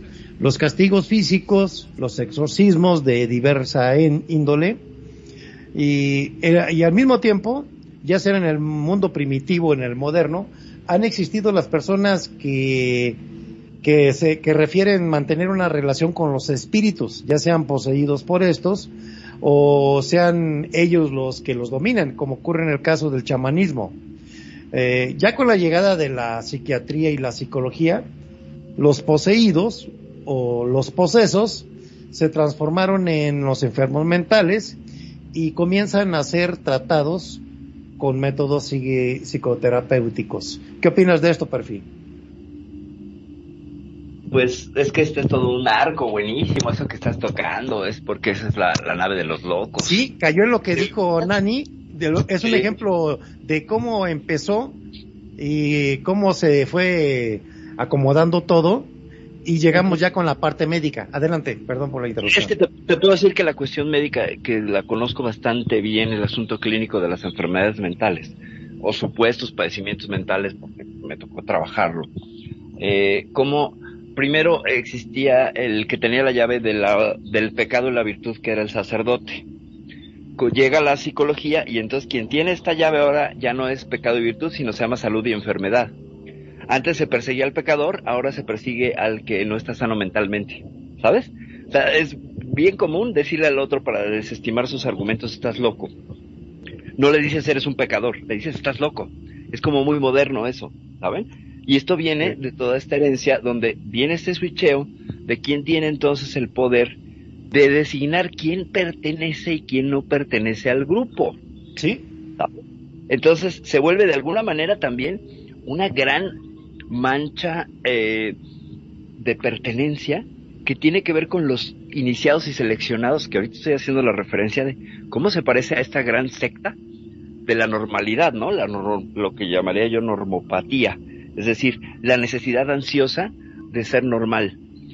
A mí me ha tocado estar un poco en el lado de la clínica, de, de la contención sobre todo. Alguien viene y me comparte sus gustos, por ejemplo, sexuales, y la primera pregunta que hacen es, ¿seré normal? ¿Estaré bien? O sea, buscamos ansiosamente alguien que nos dé el permiso de estar bien o de existir o que nos valide a través de un libro que sería en este caso, antes era la Biblia, ahora es el DSM-5, bueno, en su revisión 5, que es el manual de diagnóstico de la Asociación Psiquiátrica Americana. Este manual, que se edita cada cuatro o cinco años porque hacen una revisión, ahora lo hacen cada vez más seguido porque es el 5.3, y ahí se incluyen un montón de pues, padecimientos no sé si antes, bueno, antes no existía la ludopatía, ahora ya la instauraron como una categoría, la ludopatía, ¿no? La, este, esta adicción al juego. ¿Alguna, ¿Algún apunte, perdón, a la psicomatía que dijiste de, la se define como la necesidad de aprobación por los demás? Es correcto, es correcto. ¿Sí? sí, sí, Adelante, perfecto, adelante. Apunte nomás. No, no, no está bien, porque entonces el individuo se vuelve un ser ansioso que busca. Sí, que busca reconocimiento. El reconocimiento para pertenecer a la grey, es decir, a la sociedad y funcionar, ¿sabes? O sea, te lo digo desde haber estado, pues ahora sí que en la, en la, en la trinchera, porque eh, asumir un, temas identitarios, pues era lo primero que decían, estás loco, estás loca, este, etcétera. O sea, yo seguiría patologizado, patologizada por no nada más el DCM5, sino por el CIE10, que es el de la organización, oh, CIE11, que es el de la Organización Mundial de la Salud, que define, por ejemplo, que no importa que yo diga que soy heterosexual, pero si me he visto de mujer, pues soy, tengo un padecimiento que es el travestismo heterosexual, ¿no? Entonces volteas y dices, bueno, es que por todos lados te llueve. Por todos lados existe una necesidad de que si no eres una persona que entra en un patrón, te sales de ese patrón y entonces hay sufrimiento o al menos no te van a ver igual y no te aceptan y bueno, eso ya nos va a llevar a temas de... ahí viene, ahí viene una paradoja con el tema que estás tratando ahorita. Por ejemplo, eh, hay personas que necesitan la aprobación de los demás para estar bien, pero hay personas que son rebeldes y qué bueno que son rebeldes, tienen su libre albedrío, ¿no? Pero dicen, yo no estoy de acuerdo como en su tiempo, atinadamente, acuérdate cómo se dividió la iglesia protestante. Claro, claro, sí, los protestantes sí, los sí, no, bueno, las dijeron, dijeron, esto está mal y yo tengo la seguridad que me salgo y armo un movimiento donde me va a seguir la gente porque tengo unas bases. ¿Sí? Claro. Es un ejemplo muy claro a lo que ahorita estás comentando. Adelante, perdón. ¿Por qué se pelean los adventistas con los católicos? ¿Por qué se pelean? ¿No? Se pelean por interpretaciones de la Biblia y cada quien quiere tener la realidad, la verdad, ¿no? Los testigos de Jehová, llaman a, la, a, la, iglesia la gran ramera. Luego se pelean porque una iglesia tiene madre y los otros no tienen madre, pues uno qué culpa tiene. Exacto, Y, finalmente acabamos dándonos cuenta que, por ejemplo, en el caso de todo lo que son, pues, los masones, los mormones, los bautistas, los testigos de Jehová, y con todo respeto para recientemente los Amish, ¿eh? Qué interesante. Sí, bueno, los Amish, pero tienen como otra línea ellos, ¿no? El tema es que todas estas eh, pues sectas, religiones que vienen de un origen norteamericano son penetración cultural. hay un libro muy interesante que se llama Conservadurismo y Religión. No me acuerdo ahorita el, el, autor, se los voy a buscar y les digo. Pero el libro es una joya porque te explica cómo desde el gobierno de Estados Unidos, al ver que, y la misma, este, la misma iglesia católica, al ver que empezaban a perder feligreses, eh, y, porque en la, bueno, no, más bien, ahí les va. En Latinoamérica había un gran potencial, pero enorme potencial, de gente que es muy devota. Y dijeron, bueno, pues este es un buen negocio. Y entonces, fíjate qué curioso, tanto los testigos de Jehová como todos estos, eh, estas ramificaciones empiezan en 1860 o 1870 y curiosamente en Estados Unidos, ¿no?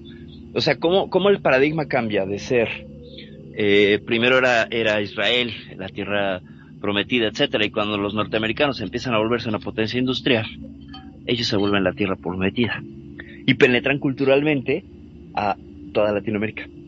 Y entonces el origen está allí, o sea, a mí, yo entiendo, ¿no? Sus interpretaciones de la Biblia y todo, pero el origen está allí, los testigos de Jehová están, eh, su centro está ahí en, ¿cómo se llama? En Pensilvania. En, Atalaya y el qué? Las revistitas. La revista La Atalaya, sí, sí, sí. La, Atalaya y, la... Son dos, pero bueno, ya no las he visto, ¿eh? pues por ahí siguen andando los pues domingos bien. Bueno, entonces ya para concluir este arco. Eh, por ejemplo, en Salt Lake City, que es la ciudad de los, de los, este, de los mormones, y tienen una cantidad impresionante de dinero, ¿no? Y tú te pones a indagar la historia de los mormones y este hombre. de mujeres, ¿eh? Y de mujer, ah, sí, porque son, son polígamos, ¿no? Y además cada quien cuando te mueres te van a dar un planeta, ¿eh? Lástima, o sea, lástima, por Magnum. Tiene que ser este, no puede ser este mormón. ya te toca, te toca, la palabra Magnum, ¿no? Y ahorita. Dale Magnum, no, pues que tenía Bueno, no, es que yo, perdón, perdón, pero yo me he quedado con todo esto cuando era joven estoy hablando de hace mucho, resulta vinieron... Puberto, Magnum Puberto. Claro, era, era un puberto, exactamente. Y, me enteré del esoterismo, de todas estas sectas, de, de lo que era la famosa penetración cultural. Y yo dije, ¿qué es eso? Me quise meter un poquitito y yo dije, me interesó cuando yo de penetración cultural me quise meter y vi una cita que me encantó. sabemos por dónde este, vas, sabemos por dónde vas.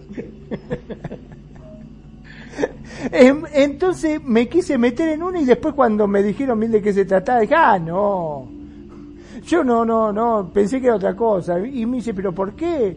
Y dije, no, porque yo entendí manosones. Entonces yo quiero ser manosones también, yo también quiero Esa es religión. Claro, me dijo, no, somos masones, masones. Ah, no son manosones, Ah, entonces no quiero, dije yo, vaya a sí.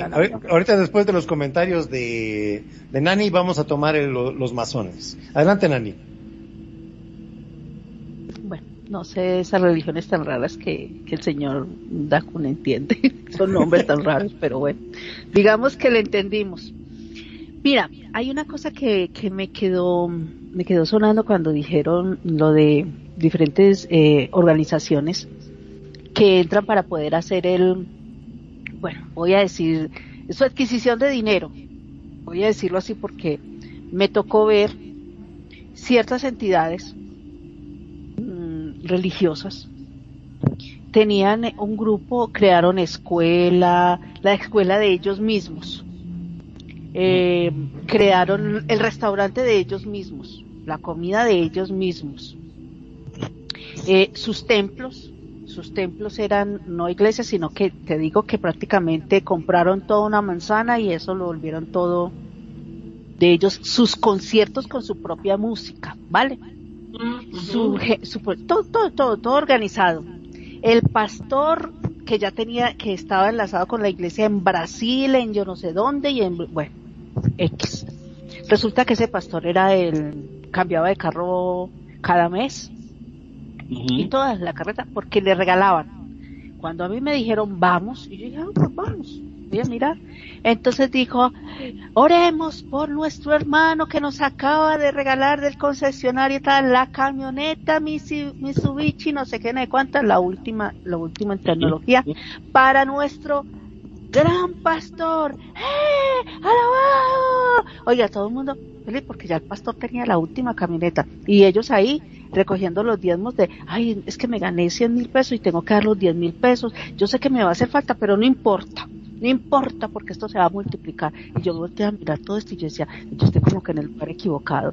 O sea, o, o, estoy en el lugar correcto que plata es plata, pero plata para el pastor. Claro, Sí, sí, sí. Resulta que a los Si dos no te años, condenas en las llamas del infierno eterno. sí, Correcto. a los dos años el pastor desapareció. Vendió la propiedad, porque todo estaba a nombre de él. Ajá. Vendió la propiedad, vendió los carros. El restaurante, que era una franquicia de yo no sé qué, yo no sé cuántos, que ya habían varios, vendió toda esa cadena de restaurantes. Porque usted iba ahí y los domingos era el- eh, un, buffet, se le dice, que usted podía entrar y comer lo que usted quisiera. No, ya lo vendieron de una forma, o sea, el tipo a los dos años desapareció con todo. Y el nombre del pastor no era el nombre que él había dado en ese momento. qué vivo. Qué Se desapareció, no supieron para Pues dónde ahí, se fue. el ahí pastor. tienen un ejemplo de lo que estás diciendo, un ejemplo mundial. ¿Te acuerdas, Perfi, del padre Alberto? Sí, claro, cómo no. ¿Cómo ¿Sí, no? sí les puedes comentar? Pues miren, no, entre otros, el padre Alberto y otros tantos, eh, para dar más eh, apuntes gen- eh, eh, más generales, pues. Resulta que estos pensamientos, eh, en esos pensamientos a Dios siempre le falta dinero. Sí. ¿Quién sabe por qué crea universos, nos da la vida, pero no tiene efectivo? No tiene Eso un lo decía George. No, y aparte, cuando te hacen un mal de brujería, este fue hecho con dinero y con dinero tienes que pagar tu curación. Exactamente, y eso, y eso es adoración al dios Mamón. Perdón que lo diga Mamón. así, pero Mamón. Mamón, De verdad, mamón. de verdad, Mamón, bueno, Mamón, ese es que es el dios del, del, del, este, del billete, ¿no? Este es el dios que, que, que genera este, ese tipo de cosas. Eh, bueno, la energía sobre el, sobre el dinero y también tendría que Dios del banco torreando. Exactamente. Eh, si estás hablando es del padre Alberto Cutieva, el que, Sí. el que quiere ser- Sí, bueno, pues nada más estaba en Estados Unidos y era el clásico. Miami, ¿no? Sí, Miami, pues es que era el clásico. Joven, Eh, tipo. padre joven, guapo, sí, sí, sí, porque tenía, tenía, pues tenía pa- percha el hombre, podía haber sido actor, si quería, eh, de ascendencia cubana, ¿no? Este hombre. Eh, tiene mi edad, fíjate, tiene 52. Eh, y obviamente, pues, tenía acceso a esta plataforma donde, donde en Estados Unidos es muy común que se den los, los, este, tele, telepredicadores. Sí, telepredicadores. Ah, Ya no tanto, ¿no? Pero en su momento, pues, había un... ¿eh? Era católico y hacía unas convenciones enormes. Es correcto, es correcto. Eh, al hombre, el, el hombre, pues, era muy carismático, tenía pues, una plataforma de gente que lo seguía, recaudaba millones de dólares, etcétera, hasta que salieron unas fotos donde sale acariciando a una muchachita. Ya sabíamos la historia, porque curiosamente, pues, siempre están ligadas estas historias de gente que se siente divina, que se autoproclama divina y que tiene una cuestión moral muy marcada, pero tienen un lado B tremendamente oscuro y donde generalmente este lado B toca la pedofilia. Es una historia que podemos ver en este hombre y en otros muchos. Los mismos brasileños estos de la iglesia Pare de Sufrir también salieron por piernas aquí en México por un escándalo de, abuso sexual. Eh, nos damos cuenta que el abuso sexual pues no nada más está, por ejemplo, en la iglesia católica, apostólica y romana, donde pues tuvimos a un papa que encubría un montón de, de casos así y otro que pues El Opus. Problemas el Opus Dei claro el Marcel, Marcial Marciel Marcier, sí.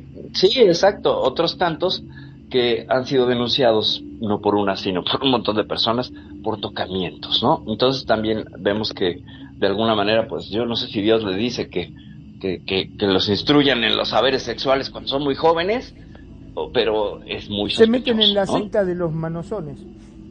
Bueno, sí. de los manoseadores Ahí, no ahí tie- ahí tienes al iluminado Osho Ragnés. Eh, con Osho es otra cosa, ¿no? Sí. Pero lo interesante con Osho, y te lo puedo decir porque me he leído un montón de libros de Osho, y sí le doy la razón en muchas cosas. ¿Sí? Políticamente lo que hizo Osho sí fue un poco manchado de llegar y tomar toda una población. Eh, y de alguna manera, pues era alguien que tenía un acceso a, a- Mira, que de todos estos predicadores le voy más a Osho, no por sus acciones, sino por su contenido. La verdad Sí. es que sí, sabía compendi- sabía compendiar muy bien. Esto es algo que... que Conocía la naturaleza humana. Sí, sí, sí sabía bien cómo mencionar ciertas cosas y tiene un discurso muy sólido que haya hecho con ese discurso. ¿Sabías que Mahatma Gandhi, como para cuestión de salud, dormía con puras jovencitas, cuatro o cinco jovencitas en su cama? Claro. Lo querían cancelar, ¿no? A, a, a Gandhi. A Gandhi, por, eso. ¿Sí? Pedófila, pero pues también eran usos y costumbres, ¿no? Creo que por allí estaría este asunto. Bueno, vamos, ¿sí? ¿Sí? adelante, Perry. No, no, no, pues este, que, decías que no vayamos más lejos, pues sí, hay un montón de, de, de sectas o de, o de, ¿Sí? Y volviendo al padre Alberto, terminó por, antes del escándalo, renunciar a la iglesia. Ajá. Dijo, me salgo de aquí, ya no soy católico. Bueno, ya no vas a trabajar, devuelve todo el dinero que, que se generó a través de la estructura de la iglesia. No, dice, ese es mío y me voy con la iglesia anglicana, donde aceptan todos y haya una obispa. tan tan, así terminó la historia del padre Alberto. Mira vos, qué lindo. donde aceptan, donde aceptan a todos. Y se fue con claro. el cáliz y este y, sí, y, su harem, y su harem, y su chica. Con su harem, claro, porque, porque es, es, es divino y bendito, ¿no? Sí. O sea, nos damos cuenta que existe todo este lado muy oscuro de adoctrinamiento y donde, curiosamente, una y otra vez las historias recaen en actos de defraudación, de defraudación fiscal, de una acumulación de dinero que es muy oscuro, de donde viene, abuso sexual, eh, privación ilegal de la libertad y un montón de cosas. corrompe. Es una cosa de que el ser humano, muy pocos seres humanos, estamos preparados para recibir claro. de golpe la fama. Sí, el poder. Sí, es, ¿Sí? Mira, tendrá que ver con que estamos también muy solos y que a veces encontramos gente, hay mucho, mucho cibergurú o mucho psicólogo de Facebook, esta que hablas, no se las da de ello y trata de desmarcarse lo más que pueda, siempre diciendo que yo no tengo estudios y nada más pues, lo que opino y lo que hablo pues, son como consejos de un amigo y tan tan. Pero he visto mucha gente que con más o menos la misma línea de pensamiento empieza a manipular y empieza a mover y empieza a elegirse en poseedor de la verdad. Sí. Y es.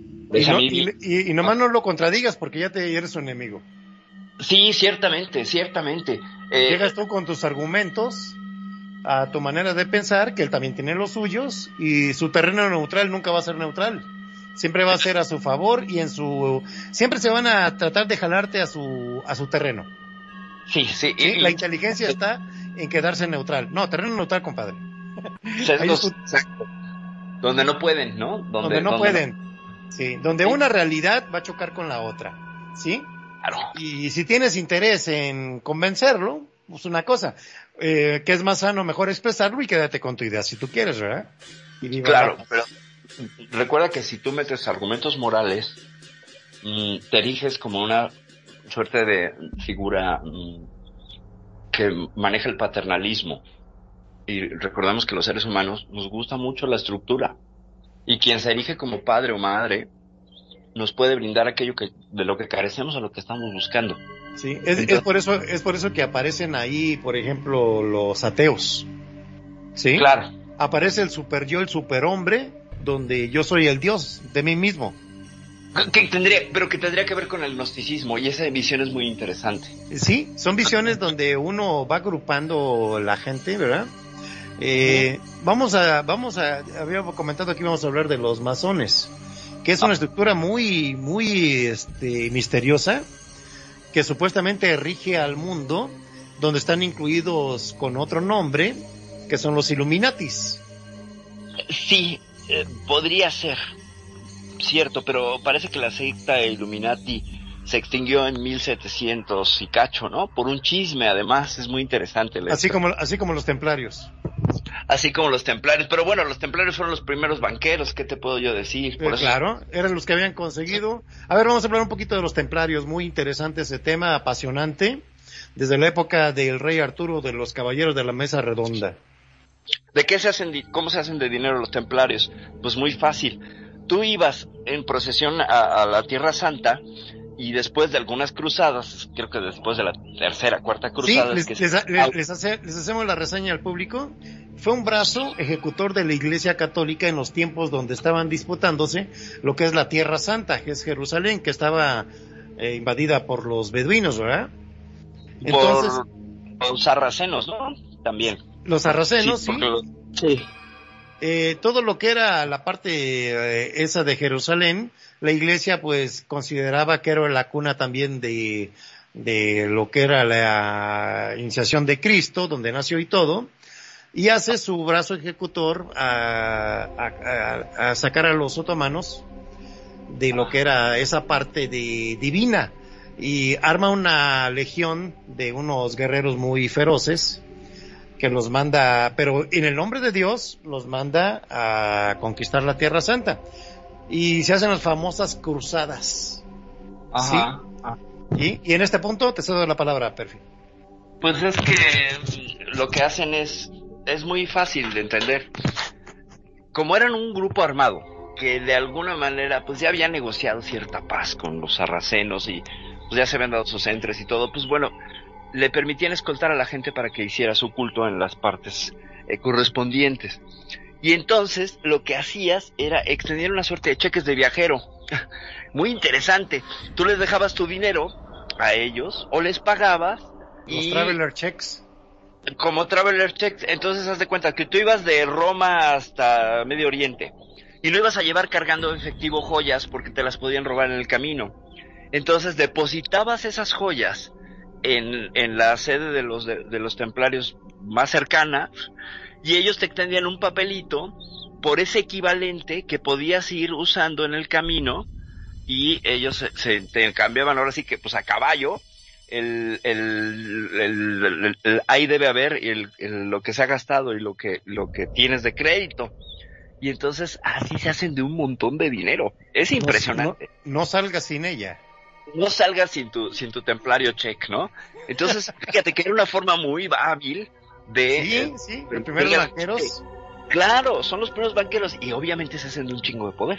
Pero y, y superan en dinero a la Iglesia Católica y empieza y empieza el Papa a sospechar de ellos de esos van a querer darme golpe de estado junto Sí. con el rey de no sé si es Felipe II, claro, es cuando se chingan a Jacques de Molay, ¿no? ya de Este que- sí viene el viene el Papa y los hace una acusación de herejía de que están adorando a un demonio llamado Baphomet siendo que Baphomet era una especie de de, de, de cómo te diré, una sabiduría que tenían ellos muy hermética, muy este esoterista, como estamos platicando hoy el tema, y por ese tema este fueron exterminados. De hecho, de hecho, eh, una de las representaciones de Bafón más conocidas es esta imagen del macho cabrío con sus Sí. cuernos y que trae una, una serie de símbolos esotéricos. Le dijeron que Eh. era Ba- Baphomet, es correcto eso. Ah, Está- pues lo vimos en, ¿cómo se llama en el cine este que estaba?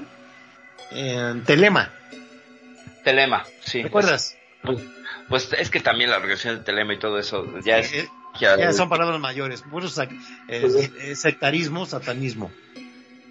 que, que de- por eso existe la percepción también, le iba a comentar a Nani un ra- hace rato, que es ellos son en parte generadores de, de esta cuestión de que cuando hacen algo oculto, este, estás haciendo una cosa ahí satánica. Y cuando es oculto ya es que no, ya es satánica, es como está el eh, ya desde antes de que tú hagas algo, tú ya estás este señalado de que estás con el malo. Es un tipo de herejía que te va a castigar y en los tiempos del siglo XVI era pues con la ¿cómo se llama? con la guillotina, ¿verdad? Eh, posterior, sí, sí, pero pues Sí. te- te sacrificaba, ¿no? Además estaba toda la, estaba toda la Inquisición, ¿no? Toda la Inquisición, Pues, sí, yo exacto. quiero, yo quiero hablar ahí un poquito de algo que me, que a medida que los fue escuchando, que estamos hablando de la parte pública, esote- eh, esotérica, o sea, con X pública, de los conocimientos y lo que se llevaba exotérica, eh, que se llevaba así público y todos sabían, pero vámonos a la parte más oculta de ellos, los rituales guían. Ustedes no han notado a través de, de las películas, vamos a decir así, y a través también de mucho conocimiento externo, cuando empiezas a investigar en los libros, o cuando viene alguien que sabe más o menos del tema, así como ustedes que empiezan a hablar y de los rituales que hacen detrás de la puerta, donde no es público, y casi la mayoría de estos rituales tienen que ver mucho con la parte sexual Claro. Que viene con los rituales y con los altares donde eh, eh, vienen a hacer el rito sexual, que hay veces tienen a una o tres mujeres para que todos ellos eh, tengan, copulen con las mujeres y todo, y ustedes sabían por qué hacían eso. La pregunta. porque en la parte sexual se manejan las energías. Y es donde viene a lo que decíamos muchas veces que hemos hablado, lo que es el Devi Kundalini, en, por hablarlo así. las dos energías duales, tanto del hombre y la mujer, y donde ejecutaban muchos rituales o mantras para invocar o concentrar más energía en ese círculo de símbolos que ellos trazaban alrededor.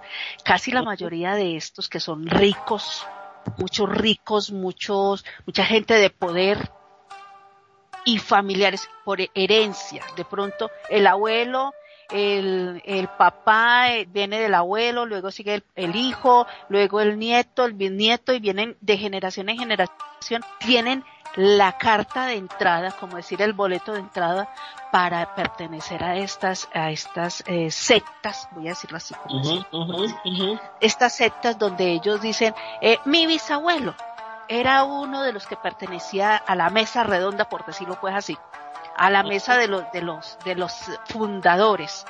Y yo tengo todavía el poder y, y esa gente no se han dado cuenta que siguen eh, de generación en generación siempre siguen teniendo plata.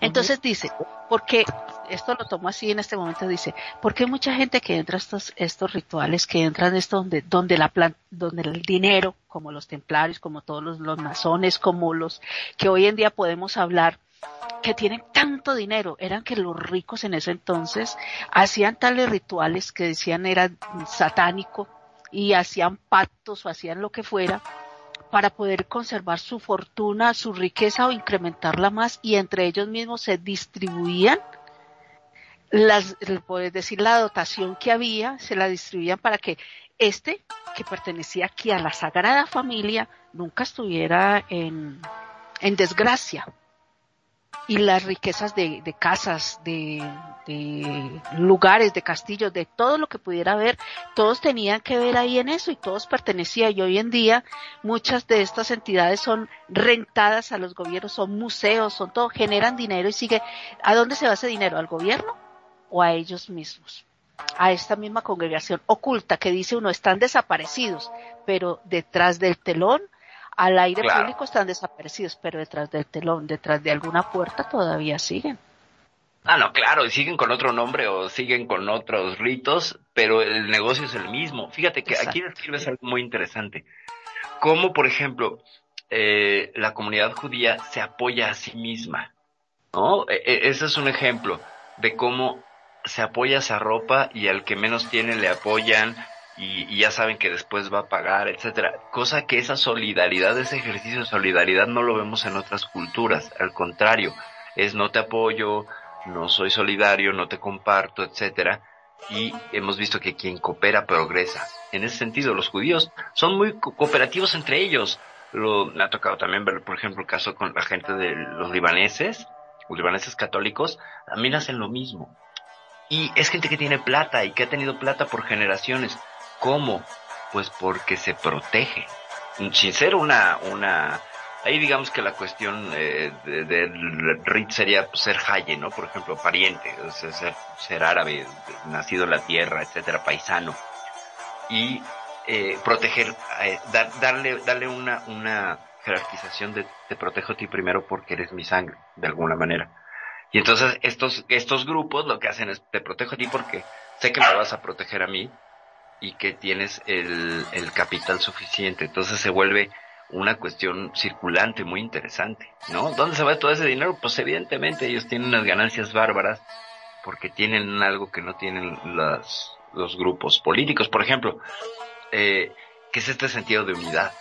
Tú lo ves en organizaciones como, como Bones and, ¿cómo se llama? Bones and Schools, School and Bones, ¿no? Donde se supone que pertenecía a Bush, Preto. ¿Sí eres Skull and Sí, sí, sí, sí. Así es. Eh, que, que, le hacen el rito a un búho que es Moloch, ¿no? Al, al, dios este Moloch, que también tiene que ver con el mamón este, del dinero, etcétera. Entonces, más bien son grupos cerrados que se protegen a sí mismos por intereses en común, que no va a ser siempre conquistar el mundo, también hay que ver esa otra parte. Hay, por ejemplo, yo conozco de cerca a, a, a masones que dentro de los mismos ritos iniciáticos está el apoyar a la gente que menos tiene. Hay un rito masónico que se los paso así al costo.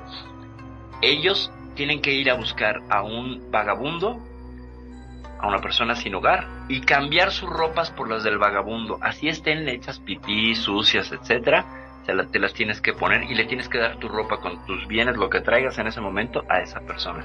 Es una cuestión de desapego que a mí me parece interesantísima, interesantísima. Y el rito de paso para que aprendan a despojarse de quiénes son, del asunto identitario, del asunto de yo soy soberbio porque tengo, porque estudié o porque nada.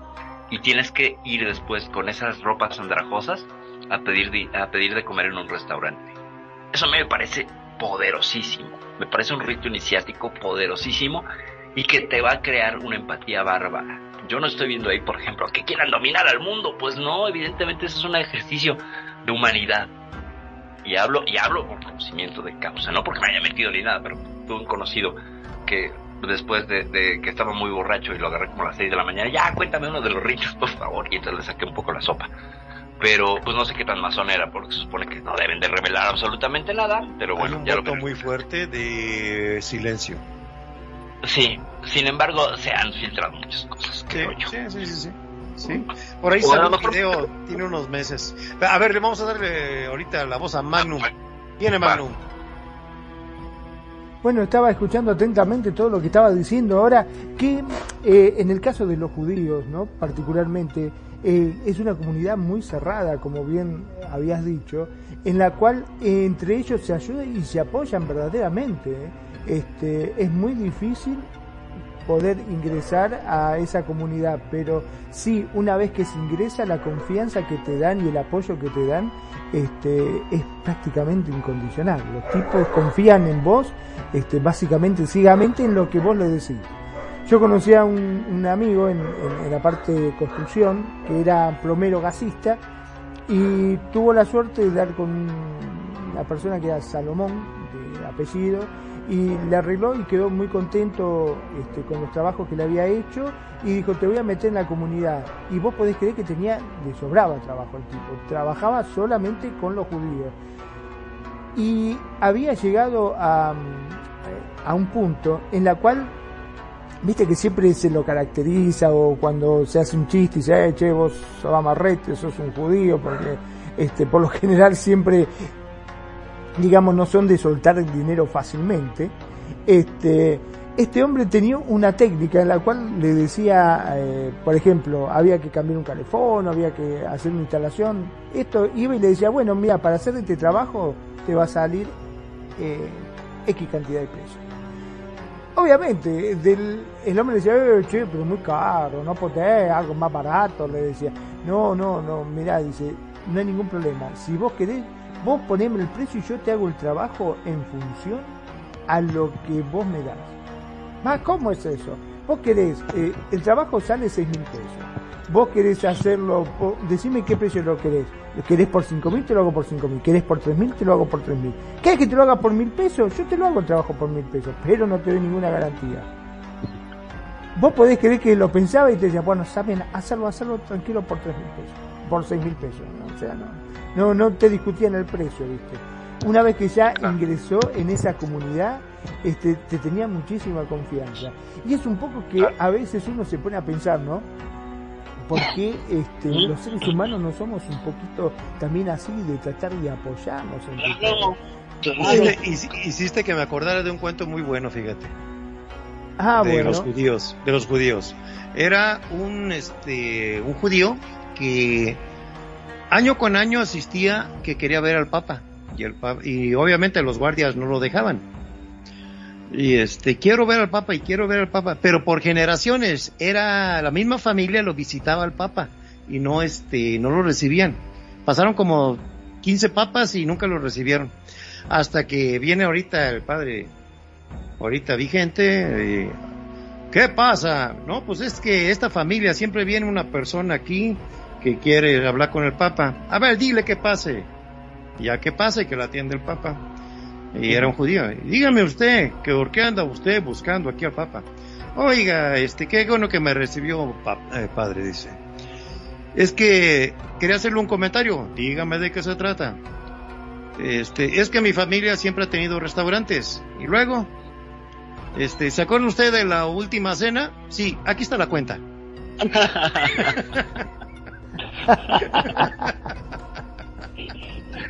Tengo un comentario Está de bueno, ¿no? eso. Tengo un comentario también de eso buenísimo que además Claro. surge. A ver, si, si por ahí mi, mi queridísimo amigo Alejandro Guerrero nos está escuchando, se va a morir de la risa porque en alguna ocasión, trabajando con él, eh, se puso, en- se hizo un cabaret de la última cena, bueno, de, de la Semana Santa, y todo estaba narrado desde el punto de vista de los cocineros.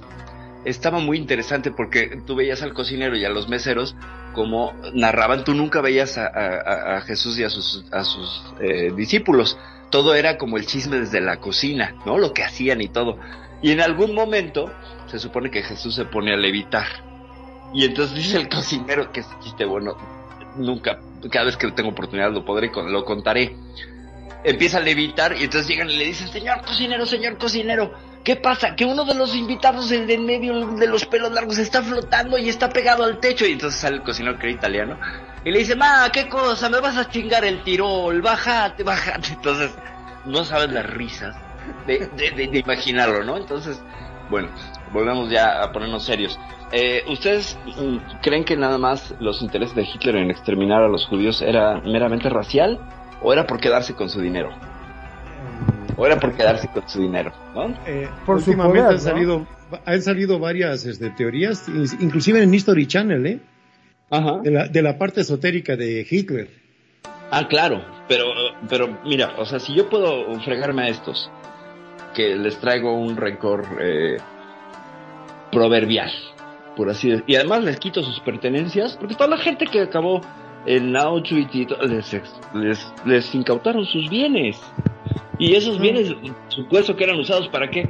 Para Es que fue un, saqueo, fue un saqueo a nivel mundial impresionante que todavía hay mucho perdido, ¿eh? Sí, sí, sí, porque Trenes, trenes y trenes repletos de joyas, de dinero, de desaparecieron. Oh, ah, vi también un programa donde está ah, un grupo de investigadores andan tratando de localizar en las vías de los trenes este los posibles convoys donde estén enterrados este un montón de riquezas de los judíos, ¿eh? Fíjate, sí, porque los- antes de que los subieran, ¿no? Se- El, los- el, gran, el gran holocausto. Sí, sí, vaya. eh, eh, eh, eh, ¿qué- ¿Cuál es la mejor manera de robarle a alguien matándolo además, no? Porque ya no Sí. te va a reclamar. Y, O sea, y como da- y como dato y como dato te lo digo, no nada más este Alemania causó un holocausto, también hubo un holocausto eh, más o menos en 1938 Ajá. cuando este Rusia castigó a Ucrania. Y hubo un genocidio impresionan- impresionante como de 8 millones de gentes, ¿eh? Los dejó sin comer. Y nos sorprendemos ahorita. Eh, Sí, los Y nos- ucranianos. Y ahorita le vuelve a pegar esa tierra a Ucrania la guerra. Qué impresionante es lo que pasa en el mundo. De hecho, de hecho, eh, dato que no viene mucho al caso, pero sí viene al caso. Eh, uno de los principales asesinos seriales soviéticos, el ciudadano X, ahorita me acuerdo el nombre, sufrió la hambruna de Ucrania. Ah, Él ok. sobrevivió a esa hambruna y eso im- im- impactó en que fuera, ay no, Chikatilo, Andrei Chikatilo, el que asesinaba niños en las vías de los trenes, de hecho, eh, cincuenta y tantos niños y adolescentes. Eh, si Ah, pueden ver la película, se llama Ciudadano X, es sobre el primer asesino serial eh, soviético, impresionante, la película es impresionante, sale Stephen Rea que salió en Juego de Lágrimas y es un peliculón, si la pueden ver, véanla. Cerrando este arco de estas cosas, eh, mismo Hitler tenía a la sociedad Anenerve y a la sociedad Brill, ¿no? Estas dos eh, facciones esotéricas que, si bien él no las creó, se acercaron a Hitler, le proveyeron de un montón de sustento a través de Himmler, sobre todo con la cuestión aria. La sociedad Anenerve andaba buscando por todo el mundo eh, reliquias y cosas para justificar la superioridad aria. Lo, lo narran perfectamente en Indiana Jones, en Los Cazadores del Templo Perdido. Así como no, cuando andan buscando este el grial precisamente. Grial, exactamente, que estaban buscando el Grial y, y- y, pues andan en Nepal y en todos lados. Esas son las de la Nenerve. Por cierto, hay cosas muy interesantes. ¿eh? Es- toda la historia de Brill y la Nenerve, ya lo habíamos referido en otros programas, con esta mujer bellísima que yo sí me casaba con ella si regresara de Andrómeda, María Orsic. No sé si la han visto o no sé si la ubicas. eh, Preto. ¿Quién, Amber Heard? No, no, no, no lo ubico. Orsic, no, no, Amber Heard no, está más guapa, María Orsic. Ella era una vidente de que Ah, trabajaba sí, con sí, la- sí, sí, sí, sí. Ahorita que dijiste ya, Ors- eh, sí, sí. María Orsic, una Trabajaba belleza. con videntes. Trabaja con videntes y por ahí en la historia eh, debemos de hacer un programa porque es buenísimo. Los cartas de María Orsic con Nikola Tesla y cómo esto también influyó en todo el desarrollo de la cohetería en Estados Unidos y de teorías ovni, etcétera. Pero bueno, es toda una historia ahí, aparte. Preto. Muy bien, vamos a dar la palabra a Nani. Adelante, Nani. No, yo aquí feliz escuchando todo esto que yo digo que, que al final cada uno se ha escuchado mucha historia y se ha escuchado cositas y, y realmente hoy veo que otras personas de otros países también con las mismas historias que uno ha escuchado y que todo esto se vuelve cada día más interesante y mucho, mucho mejor. Mira, voy a decir así porque no sé qué tiempo nos quede, eh, voy a decir así, lo oculto, lo esotérico, eh, sabiéndolo eh, aprovechar y entendiendo para qué lo necesitas, para qué lo necesitas, eh, eh, puede tener cosas muy curiosas y puedes aprender muchísimas cosas. Pero si también buscas eh, no, no, nada agradable, siempre como se dice, las cosas son energéticas y se devuelven, te premian o te envuelven de una forma que no sabes si te puedes parar pronto. Entonces, mucha gente ha aprovechado eh, estos conocimientos, toda esa parte oculta y ha ocultado cosas a beneficio de, de, lo carnal, de lo terrenal y nunca de la parte espiritual. Entonces hay veces se ha confundido y por eso se juzga. Hay mucha gente ha hecho mucha maldad eh, en nombre de lo esotérico, lo oculto y por eso se han tomado términos de que a veces lo esotérico es malo.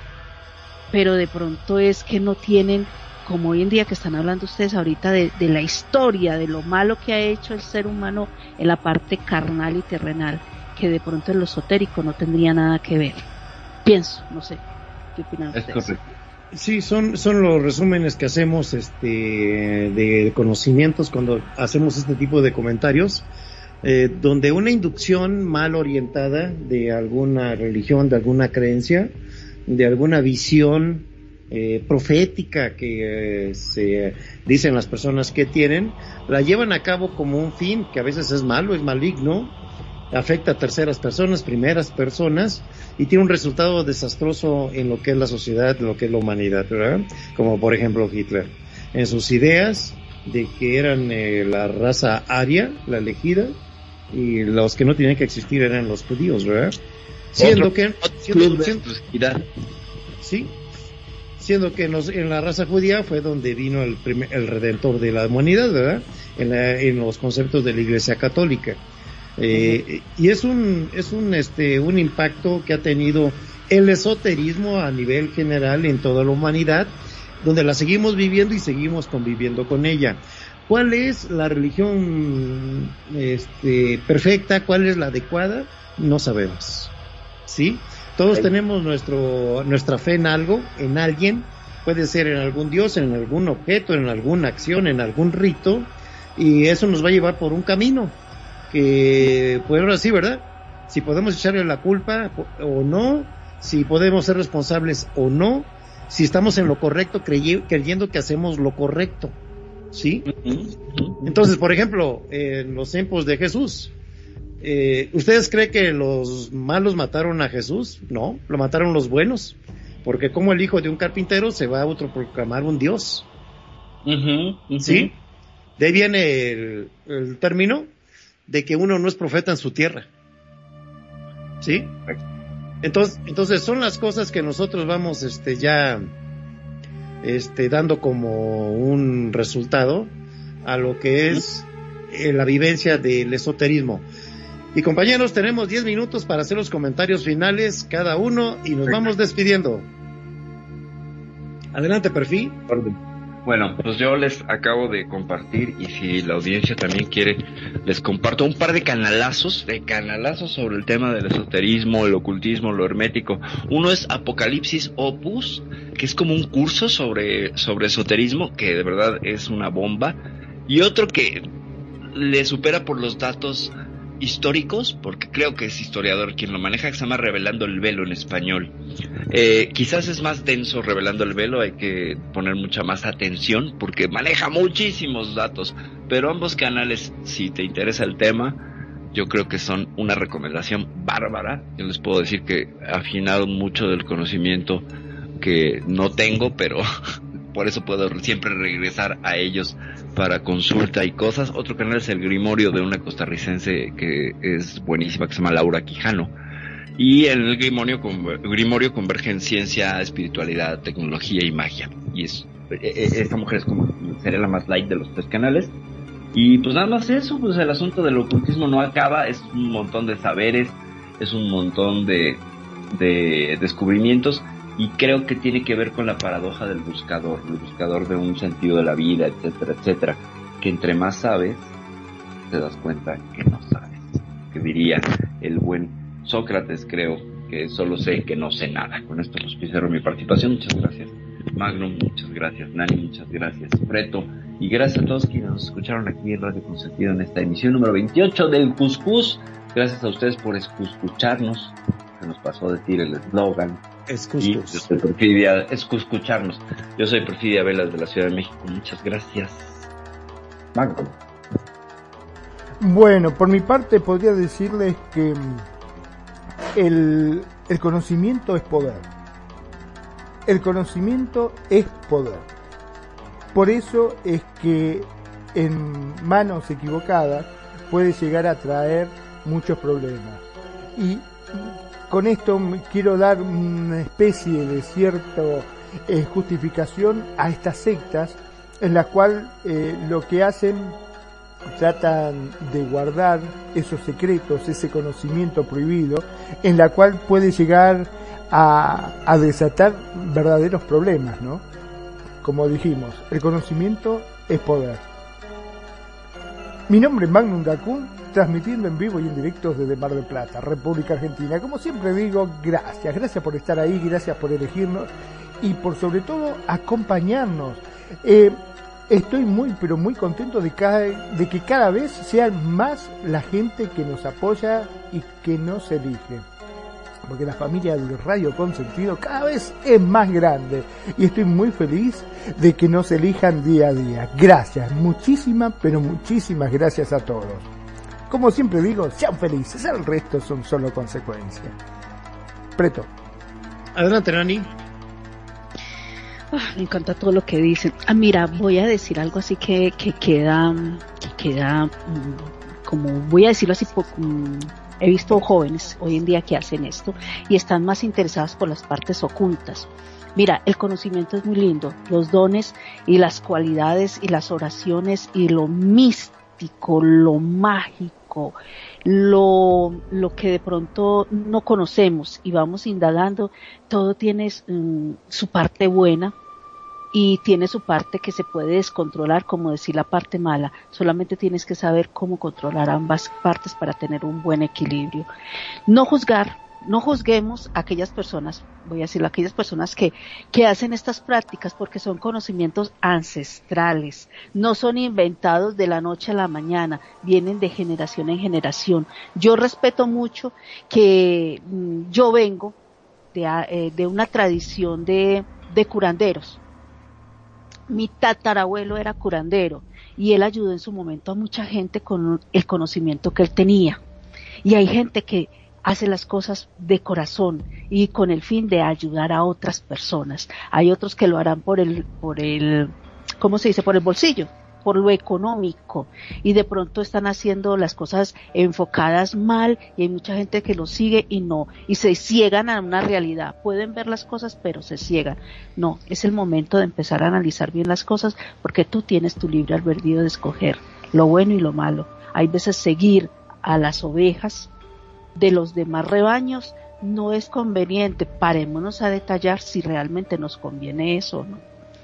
Digo que es lo más importante. Lo oculto, lo esotérico, lo mágico, los conocimientos que puedes aprender para hacerte un bien a ti mismo y a los que están a tu alrededor es ideal. El que tiene conocimiento no alardea, ayuda. El que tiene conocimiento no publica en 45 mil redes sociales, le publica a los que están alrededor y esos son los mejores emisores, los que han tenido su efecto y les ha ayudado. Creo que es lo mejor que puede uno hacer. Desde Medellín, Colombia, les habló Nani Jurado. Gracias a todos los que nos acompañan y a los que cada vez se van sumando más a escuchar estos maravillosos programas. Gracias, Perfi. Gracias, Mando. Gracias, Preto, por permitirme decir estas palabras aquí con ustedes. Buenas noches.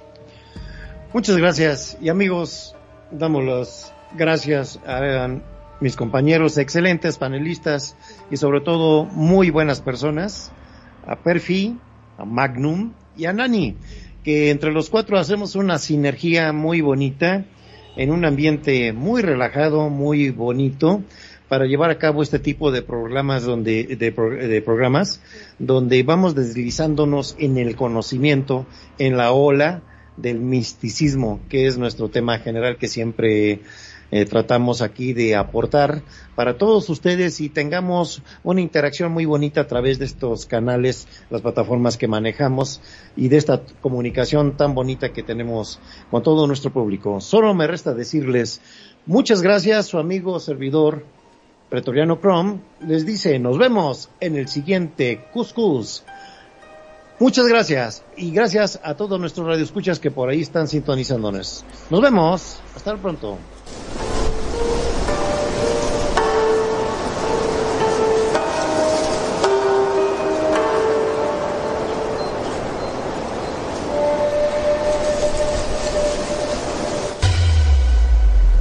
La buena música. Solo la puedes escuchar por aquí. Radio Consentido, consintiendo tus oídos. Tu mejor opción en radio por Second Life.